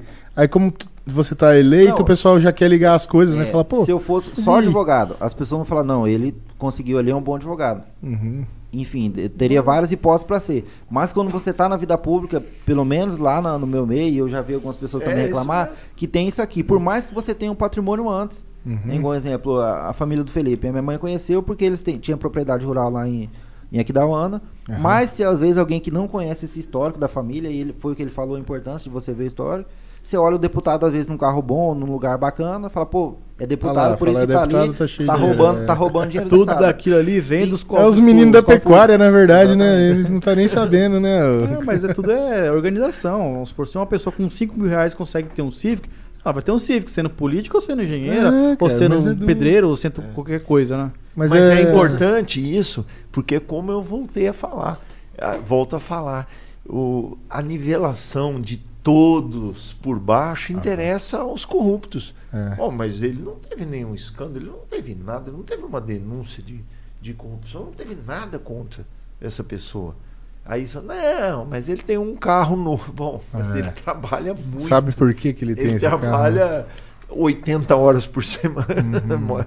É. Então a pessoa fala, poxa, mas por que que ele. que ele "É, tem uma pessoa para dirigir porque ele tem que dormir quando está viajando, porque ele nem dorme. Às se a vezes, trabalhando, pessoa indo pra tá na todo política lugar. é porque ela tem um espírito de liderança. Se tem um É. espírito de liderança, ela não tem preguiça de trabalhar, não. Não tem preguiça É, de trabalhar. Então isso aí é uma que coisa que é tá verdade. essa é, é, que, que a população, principalmente os jovens, tem que mudar esse mundo e tem que começar essa mudança é, olhando essas diferenças. Uhum. Não é o mais bonito, o mais colorido, é quem trabalha mais.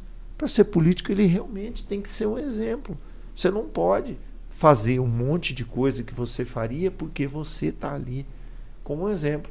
Não vou dizer que você não tem seu momento de, de lazer, claro, todo mundo tem. Uhum. Mas ele se torna um momento também público. Uhum. Porque você está lá com seus amigos lá, é, eles estão ouvindo música, eles estão lá e você está tomando um, Todo mundo uma observa cerveja seu com ele. comportamento. Ah, mas olha, ele estava lá. Ele não vai saber que você ficou um pouquinho, porque você também tem que conviver com seus amigos depois. Você não pode É, né, não, um- nem cumprimentar os seus amigos. Tornou também, parlamentar e sumiu, esqueceu dos amigos. É. Você precisa deles, né? É. Pra- Eu, eu sou muito grato aos amigos. Inclusive na campanha, foi o que eu comentei. Foi graças aos amigos que eu consegui, claro, chegar vereador, mas também conciliar a profissão com a, com a própria campanha. né? Quem dirigiu pra mim foi meu irmão. Um dia era meu irmão, um dia ligar pra um amigo meu, ó, tem que ir pra Rio Brilhante, você não dirige pra mim? Não vou, sim, que horas tem que ir? 5 horas da manhã. Puta, é, um jovem, às vezes, gostava de tomar uma. Tem que acordar 5 mais 5 pra sair de Corguinho. Até Rio Brilhante era duas, três horas de Aí viagem. pegava. O cara tinha que acordar 4 horas, 4 e meia. Mas amizade, então você precisa deles. E às vezes, é, quando você consegue um extra ali, você quer tomar uma cervejinha, mas é, foi o que o deputado falou, você acaba ficando exposto e você tem que dar exemplo. Então você acaba se limitando um pouco mais. E é um ponto, não é nem ruim, mas é que demora a entender, mas você tem que entender. Meu namorado puxava minha orelha direto. Ó, toma cuidado com isso, para com essas cachaçadas. E você fala, pô, meus amigos, o que, que tem tomar uma? É meus amigos, Tem é alguma- meus eleitores, pô. Tô vivendo com Tô eles. fazendo tá bem tranquilo. aqui pro meu eleitorado. É, é duro, né, cara? Eu Porque você entender. abdicar da sua vida em prol disso, tem que ser uma vontade muito grande. Sim. É, quantas vezes, eu, eu lembro que às vezes tinha lá reunião de família, reunião dos amigos, e eu falava, tem que ir num compromisso lá no distrito. Pô, mas você tem que ir toda vez. É. E aí eles passam a cobrar, a família cobrar. É, meu pai e minha mãe, eu, eu sentia que eles, eles demoraram a entender também. Essa ausência minha. Ontem eu passei na minha mãe e fiquei 20 minutos. Eu me cobro bastante, mas é que a vida é corrida. Né? Hoje mesmo eu acordei cedo, sessão da Câmara, mal almocei direito, já atendi alguns clientes, vim pra cá, tô aqui. Amanhã cedo já tenho que trabalhar é corrido. Então você precisa reservar alguns momentos pra família, mas tem que ser uma família muito compreensiva. Antes de ser, minha namorada é- era prefeita lá em Corguinho, era, é na verdade. E no começo também era difícil, porque não tinha um momento pra família, porque sempre era. De segunda a sexta você trabalha na prefeitura e final de semana você tem que cumprir os compromissos. Muitas vezes em algum evento, algum batizado, casamento, é, feira, show. Era de certa forma um trabalho. Você tá ali no lazer, ah, mas você tá na feira. Mas ali você tá escutando a demanda. E hoje eh, a gente acaba não tendo mais isso dentro do município. Tem algumas vezes que eu vou no mercado e na fila do mercado o pessoal tá cobrando, ah, quero aproveitar que você tá aqui, eu quero falar tal coisa, já faz uma cobrança. É. Aí você quer. Às vezes você tá num, num batizado, ou às vezes num, num show que agora voltou os eventos. E ali o pessoal já aproveita a oportunidade para tocar no assunto. Então você não tem mais. Você tá ali, às vezes curtindo alguma coisa. E se você. Aí eu, eu entro no ponto da bebida. Que eu demorei a entender, mas hoje eu entendo. E às vezes é a oportunidade que tem da pessoa estar junto com você ali. Então você tem que estar um bom exemplo. Ah, para não falar bobeira, para não, não destratar as pessoas. É, é manter esse certo porte. Às vezes o pessoal, não, tem que beber mesmo, não tem nada a ver. Mas é esse cuidado, porque às vezes as pessoas estão te enxergando ali como vereador. Tem pessoas que nunca te viu como deputado, enfim. E é a primeira oportunidade que ela tá vendo. Então é por questão de imagem mesmo. Eu acho que tem que ter isso. É. É, e, e outro, você, você bebe ali. Você é dirige- público, né? É, você, É, dirige- você bebe ali, pega Tem o que saber carro. que tu tá sendo Você público. bate seu carro, não vai sair na reportagem que você bateu o carro porque você estava fora do É, horário. Vamos falar, deputado bateu o carro. Aí Bêbado, você vai manchar à é. toa seu, seu- tudo que você criou, Seu tudo que você bom conquistou. trabalho por conta de E é fácil, né? Destruir a reputação é muito fácil, construir Ah, é que é complicado, né? Né? E Mas que eu que- volto a dizer, esse ponto que a população tem que acompanhar bem é as pessoas que são corretas e os desonestos. Sempre vai ter essa grande diferença na, política, na política, na vida pública. As pessoas têm que acompanhar isso. Tem que ver melhor, punir realmente. Ah, fala, é aleatório, é tudo isso, é tudo uma sacanagem, mas Já você não cancelar, pode. né? Com, a, com a rede social já quer cancelar a pessoa, então tem que ter. O- vo- Analisar tem que acompanhar, analisar a história e o passado das pessoas. Uhum. Aí Exatamente. as pessoas não vão se enganar e vão realmente ir transformando esse Brasil, principalmente os jovens. É, uma coisa, transformando isso, tirando da vida pública as pessoas desonestas. vai uma coisa ruim não pode anular todas as outras boas, né? Tem que ser feita essa. essa é, análise o que, que vocês acham do que tem acontecido agora, ultimamente, esse fenômeno aí da polarização, cara? Hoje em dia tá difícil você conversar política com alguém, né? Está muito polarizado, né? Está muito polarizado. Eu não sei se isso foi bom, mas eu já acho que que nós temos candidatos para todos os gostos. Ah, Tem aí dezenas aí de candidatos a presidente da República, né? Não são só dois candidatos. então, Tem para todos os gostos. Eu acho que a pessoa não é porque não gosta de determinado candidato que ela já tem, já é rotulada por aquele ou por esse ou por aquele. Ah, a esquerda, a direita, bem, essa, isso virou muito moda, né? uhum. Esquerda, direita. Não, você defender alguma ideia, você já, já te colocam de um lado, né? né? Te coloca Olha lá, do você é lado. da esquerda, então. você Você, é da é da esquerda. direita. Ah, você é da direita. Ah, você é da... Mas espera um pouco. Às vezes é uma ideia que você não concorda. Você, você é livre para você opinar e você decidir o que quer, né? Uhum. Eu acho que para construir um mundo mais justo, mais solidário, mais humano, que todos nós sonhamos e queremos, nós temos que seguir o primeiro ensinamento que Cristo, amar o próximo como a si mesmo. É você não se preocupar consigo na eleição. Ah, eu quero ver o que eu vou ganhar e Uhum. não o que todos nós vamos, o que o Brasil, ou o Estado, ou o município vai ganhar. Né? Eu tenho que me preocupar comigo mesmo, eu vou estar sendo uma pessoa egoísta, eu vou estar votando por conveniência. Aí eu vou me decepcionar É. também mais fácil, porque eu estou esperando um benefício para mim só, É. e não país, ou Estado, ou município. O que me E aí- preocupa também. São conceitos, né? É, o que me preocupa também é esse discurso de que, ah, vou votar em tal porque eu não quero que tal ganhe. Você tá votando numa pessoa para evitar a le- eleição de outra. como que isso vai funcionar, entendeu? É um negócio que eu fico meio pensando, cara, é é esquisito isso, né? De você poder... Acho que a pessoa deve votar. É, vota em quem você acha que é acredita, pô. melhor. Tu vai votar em alguém porque você não quer que esse outro... discurso e esse pensamento ajuda lá as duas opções que a pessoa não queria. Fala, ó, eu não vou votar no C porque o C não tem possibilidade. Mas todo mundo pensando desse É, jeito, aí não vai ganhar ter nunca mais. É, pô, se você. A oportunidade que ele tem é do pessoal acreditar e ver o que, que ele tá fazendo, o trabalho dele, acaba sendo jogado fora porque existe uma guerra. Que uma pessoa vai votar no outra, que é pra não perder um voto, ela acha assim, todo mundo pensa igual e acaba elegendo alguém que talvez não deveria estar lá, entendeu? É. Isso que Claro, é. eu, eu sempre procurei votar como se o meu voto fosse o, o que fosse decidir a eleição. É. Fala, não, esse voto eu tenho que votar. Pela vontade própria, na da verdade. minha né? vontade, quem eu acho que é melhor, como se o meu voto fosse decidir a eleição. Eu votava assim. Então, Se todo mundo pensasse assim, mudaria. É, Esse- talvez esse- seja essa né, a, a fórmula da pessoa, ela não se influenciar, né? Ela pegar e Exatamente, ela mesma ir atrás. na- por convicção dela, sem Isso. influência de, de mídia. De pesquisa, porque pesquisa, é- já mudaram a lei, mas realmente ainda pesquisa acaba influenciando bastante. Uhum. O que, que mudaram a lei da, da pesquisa? Não, é, na questão de divulgação, Ah, tá, é, sim. te- sim. teve algumas alterações, mas na prática ainda eu acho que as punições para quem divulga uma certa pesquisa, porém, é, o que eu vejo na prática, alguns institutos divulgam pesquisa, mas tem toda uma jogada por trás na hora É. de você fazer pesquisa. Um exemplo a nível de estado.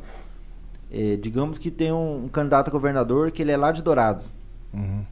Então ele é forte naquela região. Então você escuta o pessoal da- de Dourados e de mais alguns municípios ali vizinhos. E aí lá embaixo, Direciona, na verdade. Isso, lá embaixo, bem pequenininho, vai estar falando quais são os municípios. Aí escutou tantas pessoas. Mas escutou onde? Não, onde é a base do cara. E lá ele vai sair em, em primeiro na, na pesquisa estourado quantidade de votos. Aí você pega um outro candidato que é lá de Corumbá. Aí você manda a pesquisa em Corumbá e dá uma olhada em mais alguns outros municípios. Ó, escutamos 5 mil eleitores. Mas 5 mil, 3.500 é tudo de Corumbá. Na base do cara. Sim. Então, mas isso com a, com a rede social hoje acaba influenciando bastante. É, aí o candidato acaba usando a pesquisa já na, na campanha dele, você impugna, impugna a pesquisa, é mandado retirar ela, só que já influenciou um monte de gente. Um monte de gente já viu, e aí, como é que faz pra voltar atrás depois disso aí? Aí Mas- tem que vir um outro candidato batendo em cima, falando que aquela pesquisa foi errada, e não sei o que, só que às vezes já tá no final de campanha, já foi feita a merda ali. Já foi feito Por isso que a retratação você é, nunca consegue fazer ela 100%.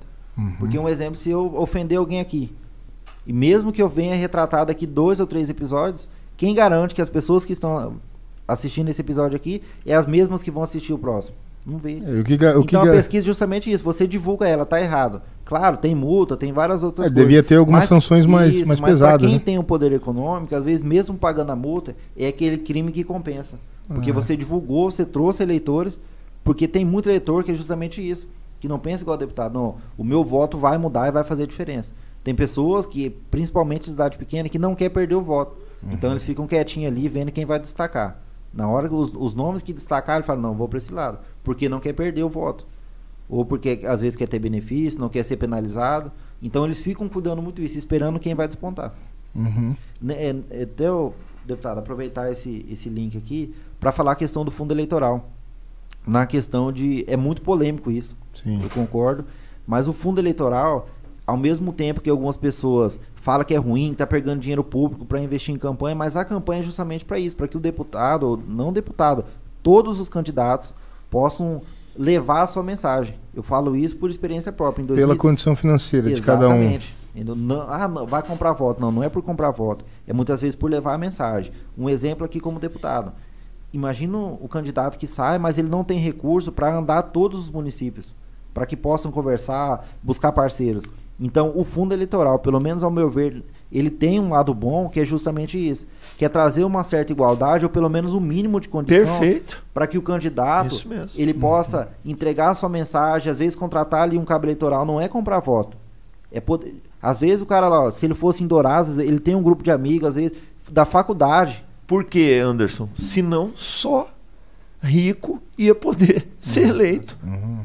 e não ia ter chance igual para todos. Só os milionários foram eleitos, porque ele ia ter patrocínio das empresas, que foi proibido. Sim, sim. As empresas não podem mais fazer doação. É porque isso aí E ficava antes um podia, negócio então muito- era só quem tinha dinheiro e patrocínio das grandes empresas Era se só os elegia. grandes fazendeiros. O- Hoje a, lei, a lei eleitoral permitiu bastante coisa, mas tudo que ela permitiu tem um custo. Um exemplo, antigamente você é, nem tinha, na verdade, rede social. Na eleição que eu participei, a retrasada, não podia você impulsionar. Hoje, quem é do, do mundo digital, vocês É, mais que isso, antigamente não podia. Hoje você pode impu- impulsionar, pode patrocinar, claro, Isso. tem várias regras. Aham. Né? Você tem que contratar direto com o Facebook, é, tem questão de limites de, de contratação, mas hoje permitiu. Mas o que adianta permitir se a pessoa não tem dinheiro? Ah, você pode ter- contratar lá X pessoas para trabalhar como cabo eleitoral, mas que adianta permitir se a pessoa não tem dinheiro? E aí, você, no funil, você afunila para quem? Para as pessoas que têm mais dinheiro. Imagina um candidato que tem dinheiro, que pode contratar lá assessor de marketing, para estar fazendo todas as campanhas para ele, tem dinheiro para contratar pesquisa, para ver eh, onde ele está mais forte, onde ele precisa trabalhar, o que, que as pessoas querem saber, porque geralmente as pesquisas lá, para quem já respondeu, eles perguntam em qual candidato que você vota, qual que você não votaria, o que você acha que pode mudar no seu município, que precisa melhorar. Todas essas perguntas são propositais. Para quê? Para que façam parte da base do discurso dos candidatos. Então, quem tem essa estrutura de saber, de conhecer o seu eleitorado, de conhecer o que, que a população está precisando, quais são suas necessidades, ele tem uma vantagem maior. Né? Às vezes é humanamente impossível estar em todos os municípios, mas você pode buscar as lideranças. E como você busca isso? Você precisa de recurso. Você não pode simplesmente mandar uma mensagem ou ligar. Hoje em dia, com as pessoas têm tanto medo é, dos golpes que está tendo, que às vezes você manda uma mensagem e a pessoa nem abre. Então você precisa pessoalmente, e na minha opinião pessoal, isso também é uma questão de respeito é, aos eleitores, você Se mostrar. Exatamente, se mostrar, visitar eles. Claro que você não vai conseguir muitas vezes ir na casa de um por um, principalmente numa, numa campanha estadual. Mas você precisa, no mínimo, ir nos municípios para visitar as lideranças e pedir para ela, ó, reúne um grupo de pessoas aí. E tudo isso demanda custo, porque as pessoas, assessores que estão tá junto ali, é, não trabalham é, só por amor. Porque tem família para sustentar, às vezes ele tá. Não, o dia todo ali ele não. Ele precisa dos seus afazeres, ou se ele não está trabalhando, ele precisa ter um certo ganho, isso é justo. E para financiar isso tem que ter um custo. Então o fundo eleitoral, nesse ponto, eu acho que traz uma igualdade, porque tem muitos candidatos que são boas pessoas, bem intencionadas, mas por conta do poder aquisitivo, não conseguem levar essa mensagem e se apresentar para as pessoas, que muitas vezes ficam esquecidas e são esmagadas por aquelas pessoas que têm um poder econômico muito grande, que pode lá fazer grandes carreatas. Tem candidato bom que muitas vezes não tem nem dinheiro para fazer o seu material impresso, né? Com- Ali com uma cola, com um adesivo. E aquele fundo que o próprio a Justiça Eleitoral disponibiliza muito pouco? Então, esse é o fundo É, é partidário. Ah, é, tá. são- tem o fundo partidário e o fundo É, já não é muito também, né? É um Não, que- agora, agora aumentou. Aumentou? né? Ele, ele aumenta, ele recentemente agora ele teve um- bastante discussão, mas ele foi atualizado. Eu acho que a ideia disso também é deixar assim com que todos tenham a mesma é, equidade, né? Ali Aham. de, de poder fazer o seu trabalho e não deixar ninguém com o rabo preso com ninguém, né? O cara com financiamento de empresa, às vezes ele tá com um Ah, rabo. claro. Por que, que a empresa está financiando a campanha dele? Com que interesse, né? Isso aí faz com que a- as pessoas não tenham essa. As grandes, Os grandes escândalos de corrupção, as grandes denúncias começaram com o financiamento de campanha. né? Sim. E Porque- é algo que era assim, até se você parasse para pensar hoje em dia, você fala, cara, é algo que era tendente, tendente a ser assim, né? Porque se uma empresa está patrocinando a campanha de Ela alguém, por? Qual o interesse dela de fazer isso? Por que uma pessoa investe em você? Entendeu? É difícil ser por amor, né? Ser porque a pessoa gosta. Então era algo que já era meio tendencioso por esse lado, né? Se você parar para analisar isso daí. Demoraram até, né? A anotar, né? É, tem uma pergunta aqui no caso, então seria melhor poder divulgar em rede nacional as pesquisas de candidatos que está à frente, visto que isso influencia diretamente nos votos de vários eleitores? No Mas chat é liberar, é, mas não tem como você proibir de liberar. Só Uhum. que é proibido no prazo, no, no- na antevéspera da eleição, né? Aham. No, no período que já, já É, tá- tem um- um- uns dias, limite, né, sim. Anderson? Eu, eu Uhum. não, não sei, são dois ou três dias que não pode liberar aquela pesquisa antes da, da eleição. Né? Aham. Tem um dia, no dia da eleição não pode, Uhum. né? E, e, mas o, e o restante informação não tem como, né? Como que era a pergunta aí? Que eu me perdi. Ó, no caso, então seria melhor não poder divulgar em rede nacional as pesquisas de qual candidato está à frente, visto que isso influencia diretamente nos votos de vários eleitores? É, Na verdade, eu acho que o, o eleitor não, de- não devia se influenciar por pesquisa. Ele podia até se basear. Então por que continuar com as pesquisas? Não ser algo interno do, do, do, do candidato? É uma coisa cultural, tem em todas. É, um exemplo, agora na, na eleição da OAB teve um problema com pesquisa. Hum. né? Um candidato acusou outra candidata de ter divulgado uma pesquisa e não ter registrado. Uhum. É, é uma regra similar à, à nossa pra, de, de, de vereador de deputado. Uhum. né? Tem várias regras para você colocar da pesquisa, mas é impossível você traduzir todas as regras para que ela não influencie. Isso aí é uma coisa da pessoa, não necessariamente é um problema da regra. Aham. Você faz a pesquisa e divulga, é um direito é, para quem defende a pesquisa que as pessoas tenham a informação de saber quais são os candidatos que está despontando, que está é cultural. Isso é uma tradição e sempre teve é, essas pesquisas. O problema é a, é a pessoa se influenciar necessariamente por pesquisa. Um exemplo, ah, o candidato 1 tá bem lá na frente, o meu candidato é o 2, mas ele tá lá embaixo, ah, eu vou trocar e vou votar no 1, não. As pessoas deveriam pensar o seguinte, ó, se o meu 2 tá lá embaixo, então eu tenho que trabalhar mais. Eu tenho que pedir voto, falar com Alguma meus coisa tem que fazer. Exatamente, para que ele se torne o primeiro. É Mas é importante, velho. é por- importante essa disponibilização em grandes mídias. Então, mas aí o que, que eu vejo que aconteceu até nas últimas eleições? A pessoa pega, o candidato pega algumas pessoas que elas encaminham uma falsa pesquisa no WhatsApp de todo mundo, a pessoa está acreditando naquilo e aí não consegue nem ligar o candidato porque quem encaminhou foi terceiros, entendeu? São pessoas que você não consegue nem rastrear ali. É, mas agora tão, tá forte essa essa acirrou essa essa busca né, de fake news Aham. e, e acho que acredito que cada vez vai ter Tá- mais tá mecanismos melhorando para bastante, controlar né? isso, para Hum. descobrir Porque é algo o que que é. recente também, né? É algo recente. A tecnologia ela está mudando, ela está avançando muito rápido, né? Então eu acredito que isso está se, se evoluindo também. E, e essas fake vão lançar, né? Vai ter. Você vê, aparece hoje montagem, etc. É. Histórias, aí você vai né, é, pesquisar, fala, não, isso aí é mentira, isso tem 10 anos, 20 anos, e não foi aqui, foi É. lá, foi em outro país. Quer dizer, então tem muita gente que faz isso, que presta um desserviço à democracia, Uhum. que é as pessoas decidirem e enxergarem a verdade, os outros como são, né? É, como disse, a, a internet ela tem dois Dois gumes.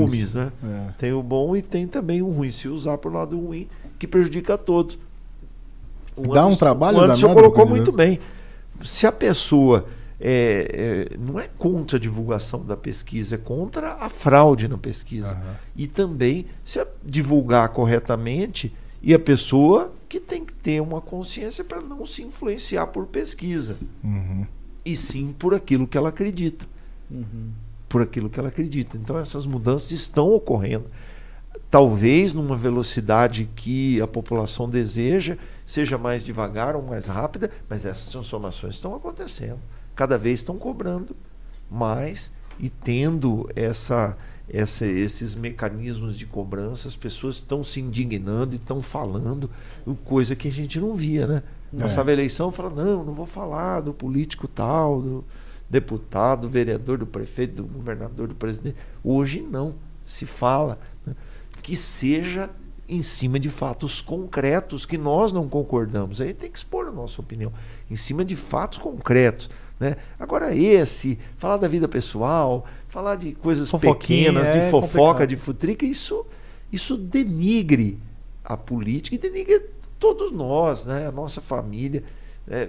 Porque tinha um, um filósofo que dizia as pequenas inteligências discutem as pessoas. Uhum. As médias inteligências discutem os fatos que ocorrem. Sim. E as grandes inteligências discutem as ideias. Então nós temos que discutir as ideias dos candidatos. Qual é a ideia dele? O que, que ele está fazendo? O que, que ele defende? O que, que ele, ele, ele efetivamente fez de bom ou de ruim? Não essas fake, falou isso, falou disso, falou daquilo, da vida pessoal. É, Isso não. Mas efetivamente o que foi feito de bom e o que foi feito de ruim. Né? O que que o pelo, profisso- pelo, pelo, O que, que o profissionalismo causou? o que que é, o que que, né, a ideia dessas pessoas. Então essas ideias que nós temos de mundo é que nós temos que expor exatamente. Aí nós vivemos um momento difícil, passamos numa pandemia. Uhum. Nós estamos aí um estado que tem algumas características como Mato Grosso do Sul que não foram tão afetados pela crise como um estado que tem o agronegócio, né? que acabou tendo uma valorização, mas mesmo assim o número de desempregados que nós temos aqui e a nível de Brasil, os grandes centros, as indústrias que pararam, etc., ficou numa situação econômica muito difícil. Nós estamos falando em quase 15 milhões de desempregados. Uhum. Isso é um exército aí, é, uma, é um. De uma hora isso uma- reflete um no nosso absurdo estado de- também. de- não, e está refletindo. Com Não, certeza. não talvez com a velocidade do que aconteceu em São Paulo, que foi a indústria para hoje, todo mundo está na rua. Né? Aqui, como é um estado mais de comércio e de agro, ele sentiu menos a, a, a pandemia e a crise. A, coisa imediata, né? É, sentiu menos, mas sentiu também. né? O comércio diminuiu venda, etc. Todo mundo sentiu um pouco Sim. e pagou a conta dessa, dessa, não só da pandemia, mas da crise econômica que nós já vivíamos antes da pandemia. Sim. Nós já tínhamos uma crise econômica, uma dificuldade muito grande eh, de desenvolvimento, de crescimento, de geração. É, um lado positivo que eu, que eu vi foi que esse auxílio emergencial ele transformou esse interior do Mato Grosso do Sul. O Anderson de Corguinho, eu sou de aqui da Uana, moro em Campo Grande, mas tenho família, etc. Nós vimos no interior como mudou o Uhum. comércio, o movimento, como ajudou. Então nós temos que ter mesmo no Brasil um grande projeto nacional de renda mínima. Não pode uma pessoa no século XXI, nós vemos foto de campeão de produção de, de arroz, de milho, etc. E ter gente ainda sem ter um prato de comer na frente. Eu acho que o conceito de felicidade do novo milênio não é mais você ter dois pratos, uma montanha de comida na sua frente, você olhar para o seu lado e ver pessoas sem ter um grãozinho de arroz, um grão de feijão Tem no uma- prato. uma o propaganda- conceito de felicidade é você compartilhar, é você olhar para o lado e ver pessoas felizes também. Uhum. Então eu acho que esse é um conceito. É, não é um conceito, é uma ideia. Talvez um fato, a gente discute ideias, a gente discute mais, porque são pensamentos, sonhos, ideais que as pessoas têm. Mas esse conceito de felicidade nós precisamos pôr na vida pública Sim. né? principalmente na vida pública, porque aí sim nós vamos ter a oportunidade de, de transformar o mundo, porque todo mundo quer transformar o mundo, mas poxa, eu não posso transformar. Ou nós vamos pegar um revólver e vamos invadir Brasília atirando, mas tem um exército, tem tanque de guerra, tem avião, tem bomba, então não dá. Ou nós vamos votar.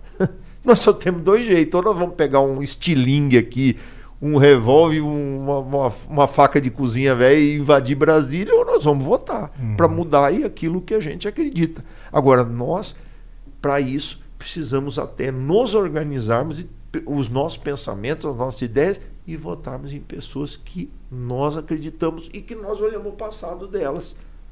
É esse é uma receita não tão difícil das pessoas acompanharem e também não vai se iludir na campanha, como por exemplo o Anderson colocou de uma pesquisa eleitoral que é um retrato daquele momento, né? O retrato, a foto de Facebook da Linda, né? É a, a Cicarelli lá, mas É, aí você vê, ao vivo não é ser- aquilo. pode o candidato é um anjo. news. O candidato é um anjo e na verdade Até você olhar no o que, que ele faz e a ficha ficha corrida dele é pior Não, do que é tão boa. qualquer Pau coisa. Então. É. Essas coisas. É, isso que você falou da renda mínima, do que, que se trata, o senhor falou da questão de garantir uma renda mínima para todo mundo? É, é um pensamento meu. Hum. Eu acho que como esse auxílio ele garantiu a compra de comida, vendeu mais os, a associação de supermercado, venderam mais comida. Uhum. Porque talvez você compre 10 camisas, eu compro duas camisas, o Anderson compra cinco. É, você pode até guardar uma camisa que você não está usando, mas comida não, né? Comida a gente compra o que vai comer, não Uhum. compra para estragar, nem para sobrar, nem para jogar fora. Você compra o que você precisa. Quando se vende mais comida é porque estava se vendendo menos. Se estava se vendendo menos, as pessoas estavam comendo menos do que elas precisam. Então, durante esse período se vendeu mais comida, principalmente nas pequenas cidades, nos era lugares mais mais, pobres do estado. Se vendeu mais comida, arroz, feijão, carne, macarrão, óleo.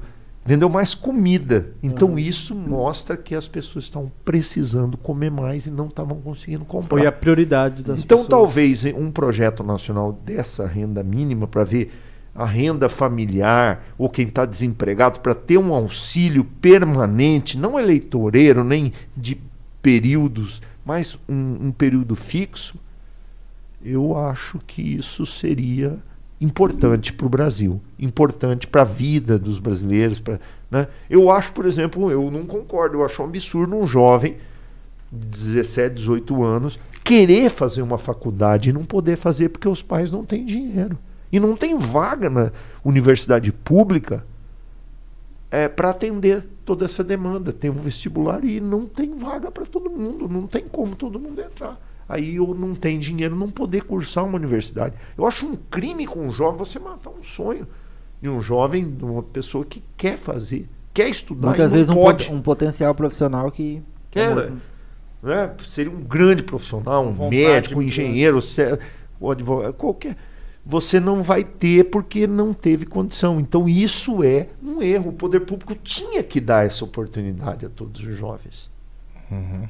Mas aí você falar comprar vaga na escola é, privada e, e criar o FIES, o, o financiamento, etc. Talvez isso é paliativo. Nós temos que criar vaga na escola pública porque ela vai ser permanente. Ela vai continuar sempre existindo, né? Universidade, etc. etc. Então, é, eu acredito nesses conceitos. Eu acho que nós temos que dar oportunidade. A única forma que você tem de igualar o mais rico e o mais humilde é você dar a ele oportunidade. Porque vai transformar pela educação, estudando, tendo um diploma, tendo uma oportunidade de trabalhar. Aí ele vai mostrar. Né? Ele vai poder viver, ter sua vida, ter o seu sonho de ter as suas coisas, sua família, etc. A única forma que você tem de igualar dar é dar oportunidade para todos. Uhum. E para você dar essa mesma oportunidade para todos, passa por uma universidade né, que todos tenham acesso a ela também. Sim. Uma profissionalização também, né? De alguma forma. Eu acho que é importante também, né? Pode Então- até vender hot dog ali, Aham. vender cachorro quente, mas se você tiver um diploma, você pode. Você, você já Tem um, vai ser uma um área super É, você se adequar né, de hot alguma dog. forma. né? muito mais fácil de evoluir, né? É, buscar algum avanço. O questão- Japão é uma ilha montanhosa, rochosa, com maremoto, terremoto, vulcão. Tudo, tudo, tipo, foi bombardeado por duas bombas atômicas. As únicas que se jogaram no mundo, Hiroshima e Nagasaki. né?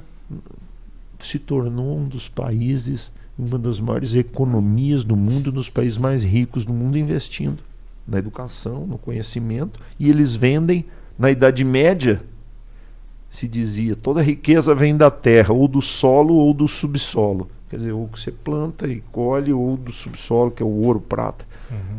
E hoje a maior riqueza vem da tecnologia, do conhecimento. Sai caminhão de minério de Corumbá, vai para o Japão, aí para a Ásia, volta um chip que vale mil vezes mais. Né? Um- um- Eles agregam valor ali? Agregam valor no produto industrializado que vem com tecnologia. Então Uhum. isso é riqueza. Riqueza é o conhecimento hoje. Sim. E o Brasil, que tem todo esse potencial agrícola, econômico, de minério, clima bom, tudo. Imagina como nós vamos. Então, tenho uma pergunta, aproveitando a brecha do, da faculdade que está falando. Então, no caso, você acha que hoje o vestibular em si para uma faculdade pública não é tão democrático assim? Não, eu acho que é. Não, não digo que não seja democrático, eu digo que é muito pouco, né? Fica muita gente boa de fora. É pouca vaga. Teria que ter oportunidade para todos. Todos que quisessem ter uma vaga pudessem ter. Porque, sendo bem sincero, hoje em dia, eh, na federal, não sei se conhece o pessoal lá, ou, a filha ou o parente. Minha filha No caso, sendo bem sincero, os cursos mais eh, procurados, digamos, engenharia, medicina, direito, odontologia, acaba tendo mais vagas. Aqui agora tem as cotas, no caso. Mas acaba tendo acesso às faculdades, mais quem teve um ensino melhor de faculdade de colégio público ou Privado. privado do que um público, no caso. Então, em vez Sim. só uma hipótese, só, jogando aqui na conversa. Em vez de abrir mais vagas no ensino superior, não seria melhor eh, melhorar o ensino eh, da base? Para padronizar com os colégios Melhorar o ensino médio e fundamental. Não, fala- claro. Não, perfeito o que você está dizendo. sim, passa por uma educação. Eu sou autor da emenda à Constituição do Estado que cria a escola em tempo integral. Eu acredito, tem que estudar de manhã, de tarde a criança, fazer as refeições na escola, fazer o reforço escolar, fazer a tarefa com o professor em sala de aula. Vai ser difícil ela não aprender. E, e os estudos comprovam que escola em tempo integral aprende quase 120% a mais, sendo mais que o dobro do que em tempo, turno único, Uhum. a média. Né? Passa por isso. Mas mesmo assim, você vai chegar num vestibular que vai ter mil fazendo e vai ter 100 vagas. Não tem como ter. A limitação Então eu das defendo- vagas, A talvez. limitação por vaga. Então eu vier- defendo que se aumente essas vagas para que crie essas oportunidades para todos. Né?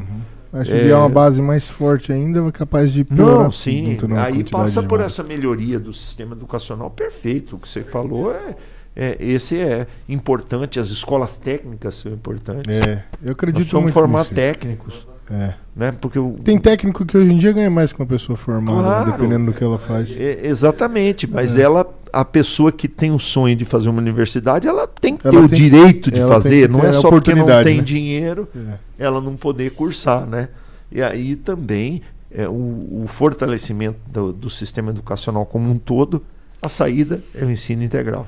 Para mim, no meu pensamento, Anderson, Rafael, Pinduca, a saída é Igual. Deputado Ela- chamando Pinduca de Pinduca. Ué, Pô, já, já, Pinduca, já tá virou tá pinduca já. valeu, ele Pinduca. que falou, a É saída verdade. é, para mim, no meu pensamento, a saída é, é escola em tempo integral. Sim. A escola em tempo integral é o futuro, é é, o criação de- futuro sem, sem sombra de dúvida. Já imaginou a criança vai lá, faz Concilia tudo, educação, esporte. E à tarde ela pratica o esporte na escola, faz a tarefa com o professor, o É. reforço escolar. Ela o aprendizado, o ganho Pode dela. ter curso técnico já dentro da própria escola. Minha sobrinha faz técnico de direito na, Isso é importante, cara. no ensino médio. curso técnico e também ali mesmo na escola você triar as aptidões para música, para fanfarra, para o esporte, etc. E a pessoa ali mesmo na escola, em tempo integral, ela já é, é, ser é, é, triada a sua aptidão. Ah, puxa, ela tem uma voz, pode ir pro coral, vai treinar canto. É, O Dom Bosco O outro CDB foi esporte. inteligente, eles fazem isso. É, o Dom Bosco, o colégio Dom Bosco, ele tem muito disso. Só que ele incentiva o aluno na bolsa. O cara quer estudar lá, não tem uma condição, eles dão uma bolsa, mas você tem que se dedicar a alguma coisa, um esporte, uma fanfarra, alguma coisa assim. E a Mas ele aproveita essa capacidade para ele para disputar campeonatos. É, e a gente pega- não vê. É, no CDB, né? Você Isso. fala? Porque a gente vê, não vê quase nas universidades isso aqui, né? Igual nos Estados Unidos acontece muito. A pessoa se dedica muito a um esporte para ela chegar na universidade ela ganha, conseguir uma bolsa, né? Para ela conseguir cursar determinada faculdade. Porque não tem essa política ainda dentro das universidades aqui, né?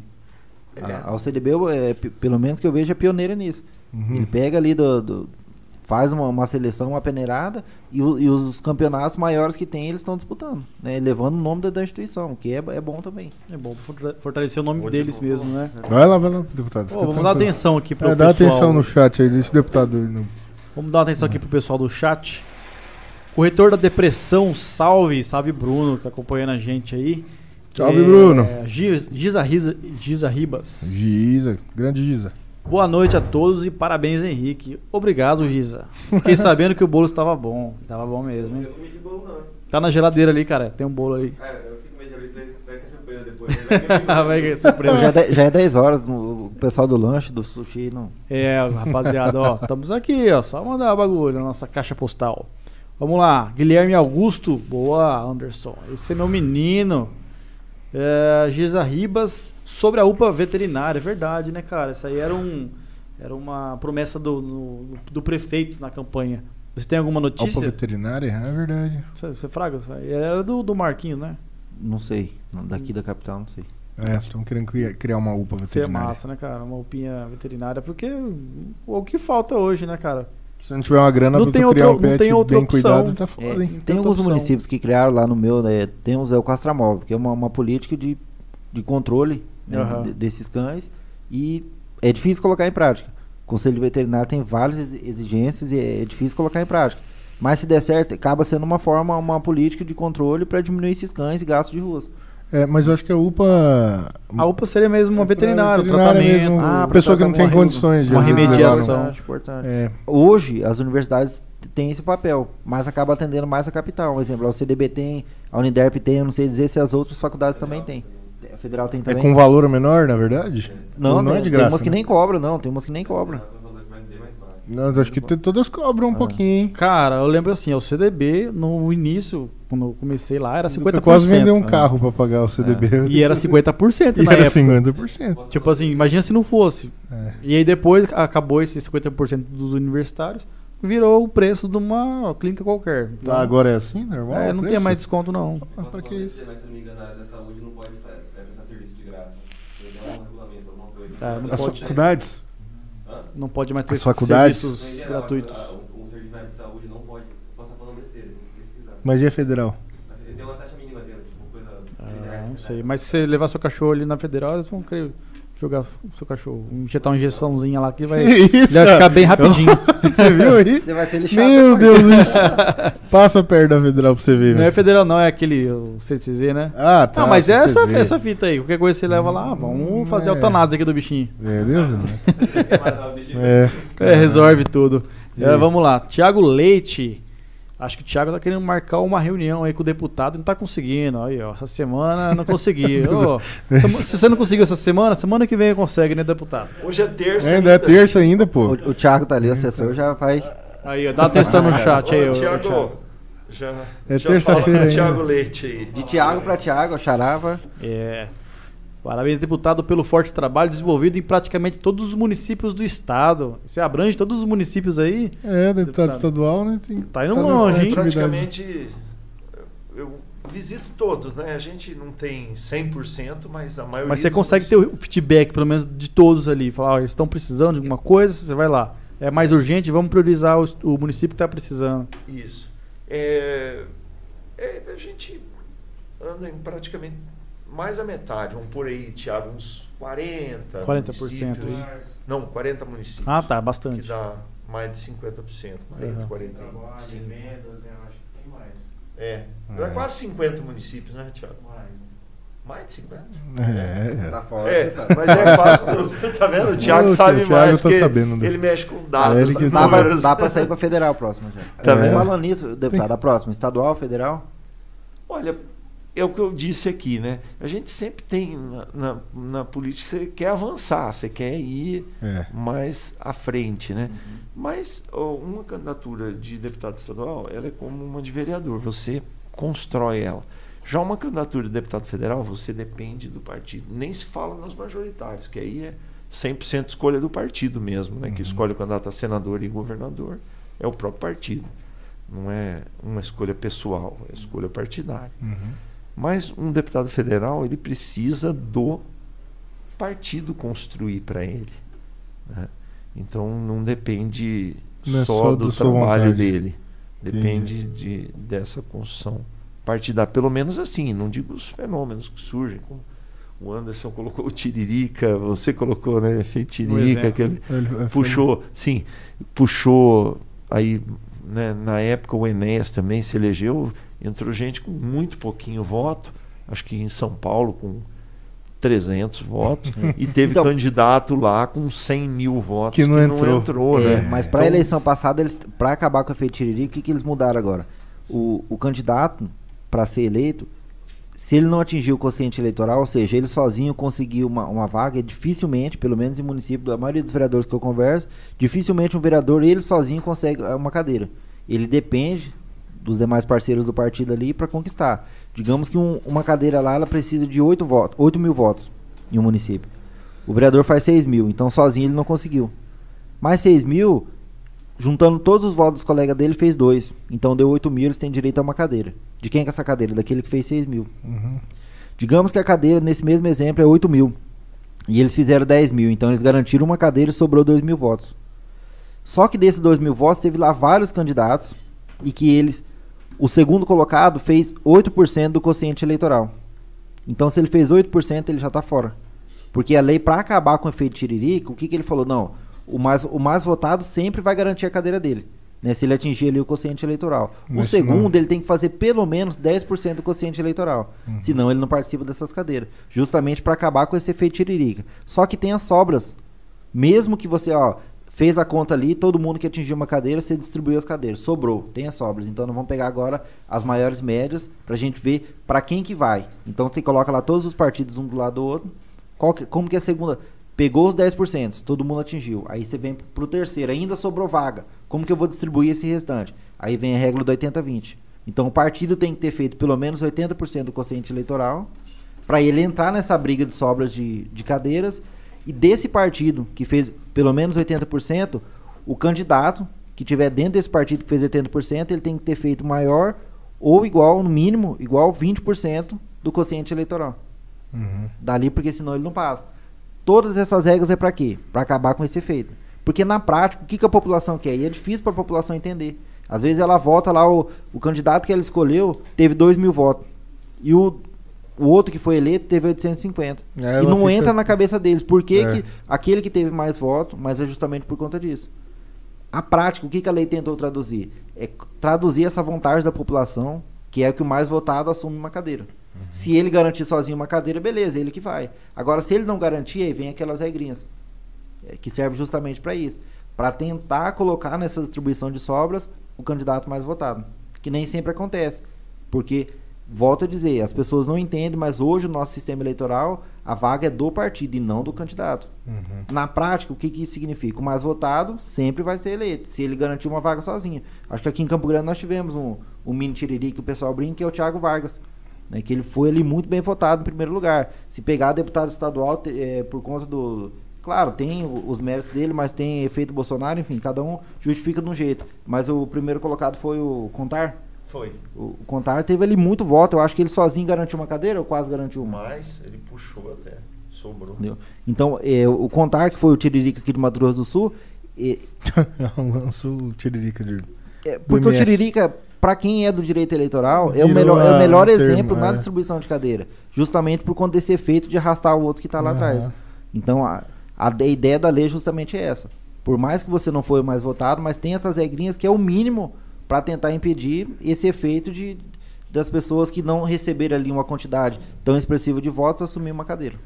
Foda, foda. Hum. Ó, tem uma pergunta aqui da Dina. Ela, ela trouxe um negócio meio polêmico. Você tá sabendo dessa parada aí? Boa noite. Vocês concordam com exame toxicológico para professores? Saiu um, uma- um projeto, acho de lei dessa parada, não saiu? De exigir É um projeto de lei do, do, do vereador Tiago Vargas, o dele Tiririca, da, mesmo? o Tiririca da capital. Aí, Ele ó, que- falando nele.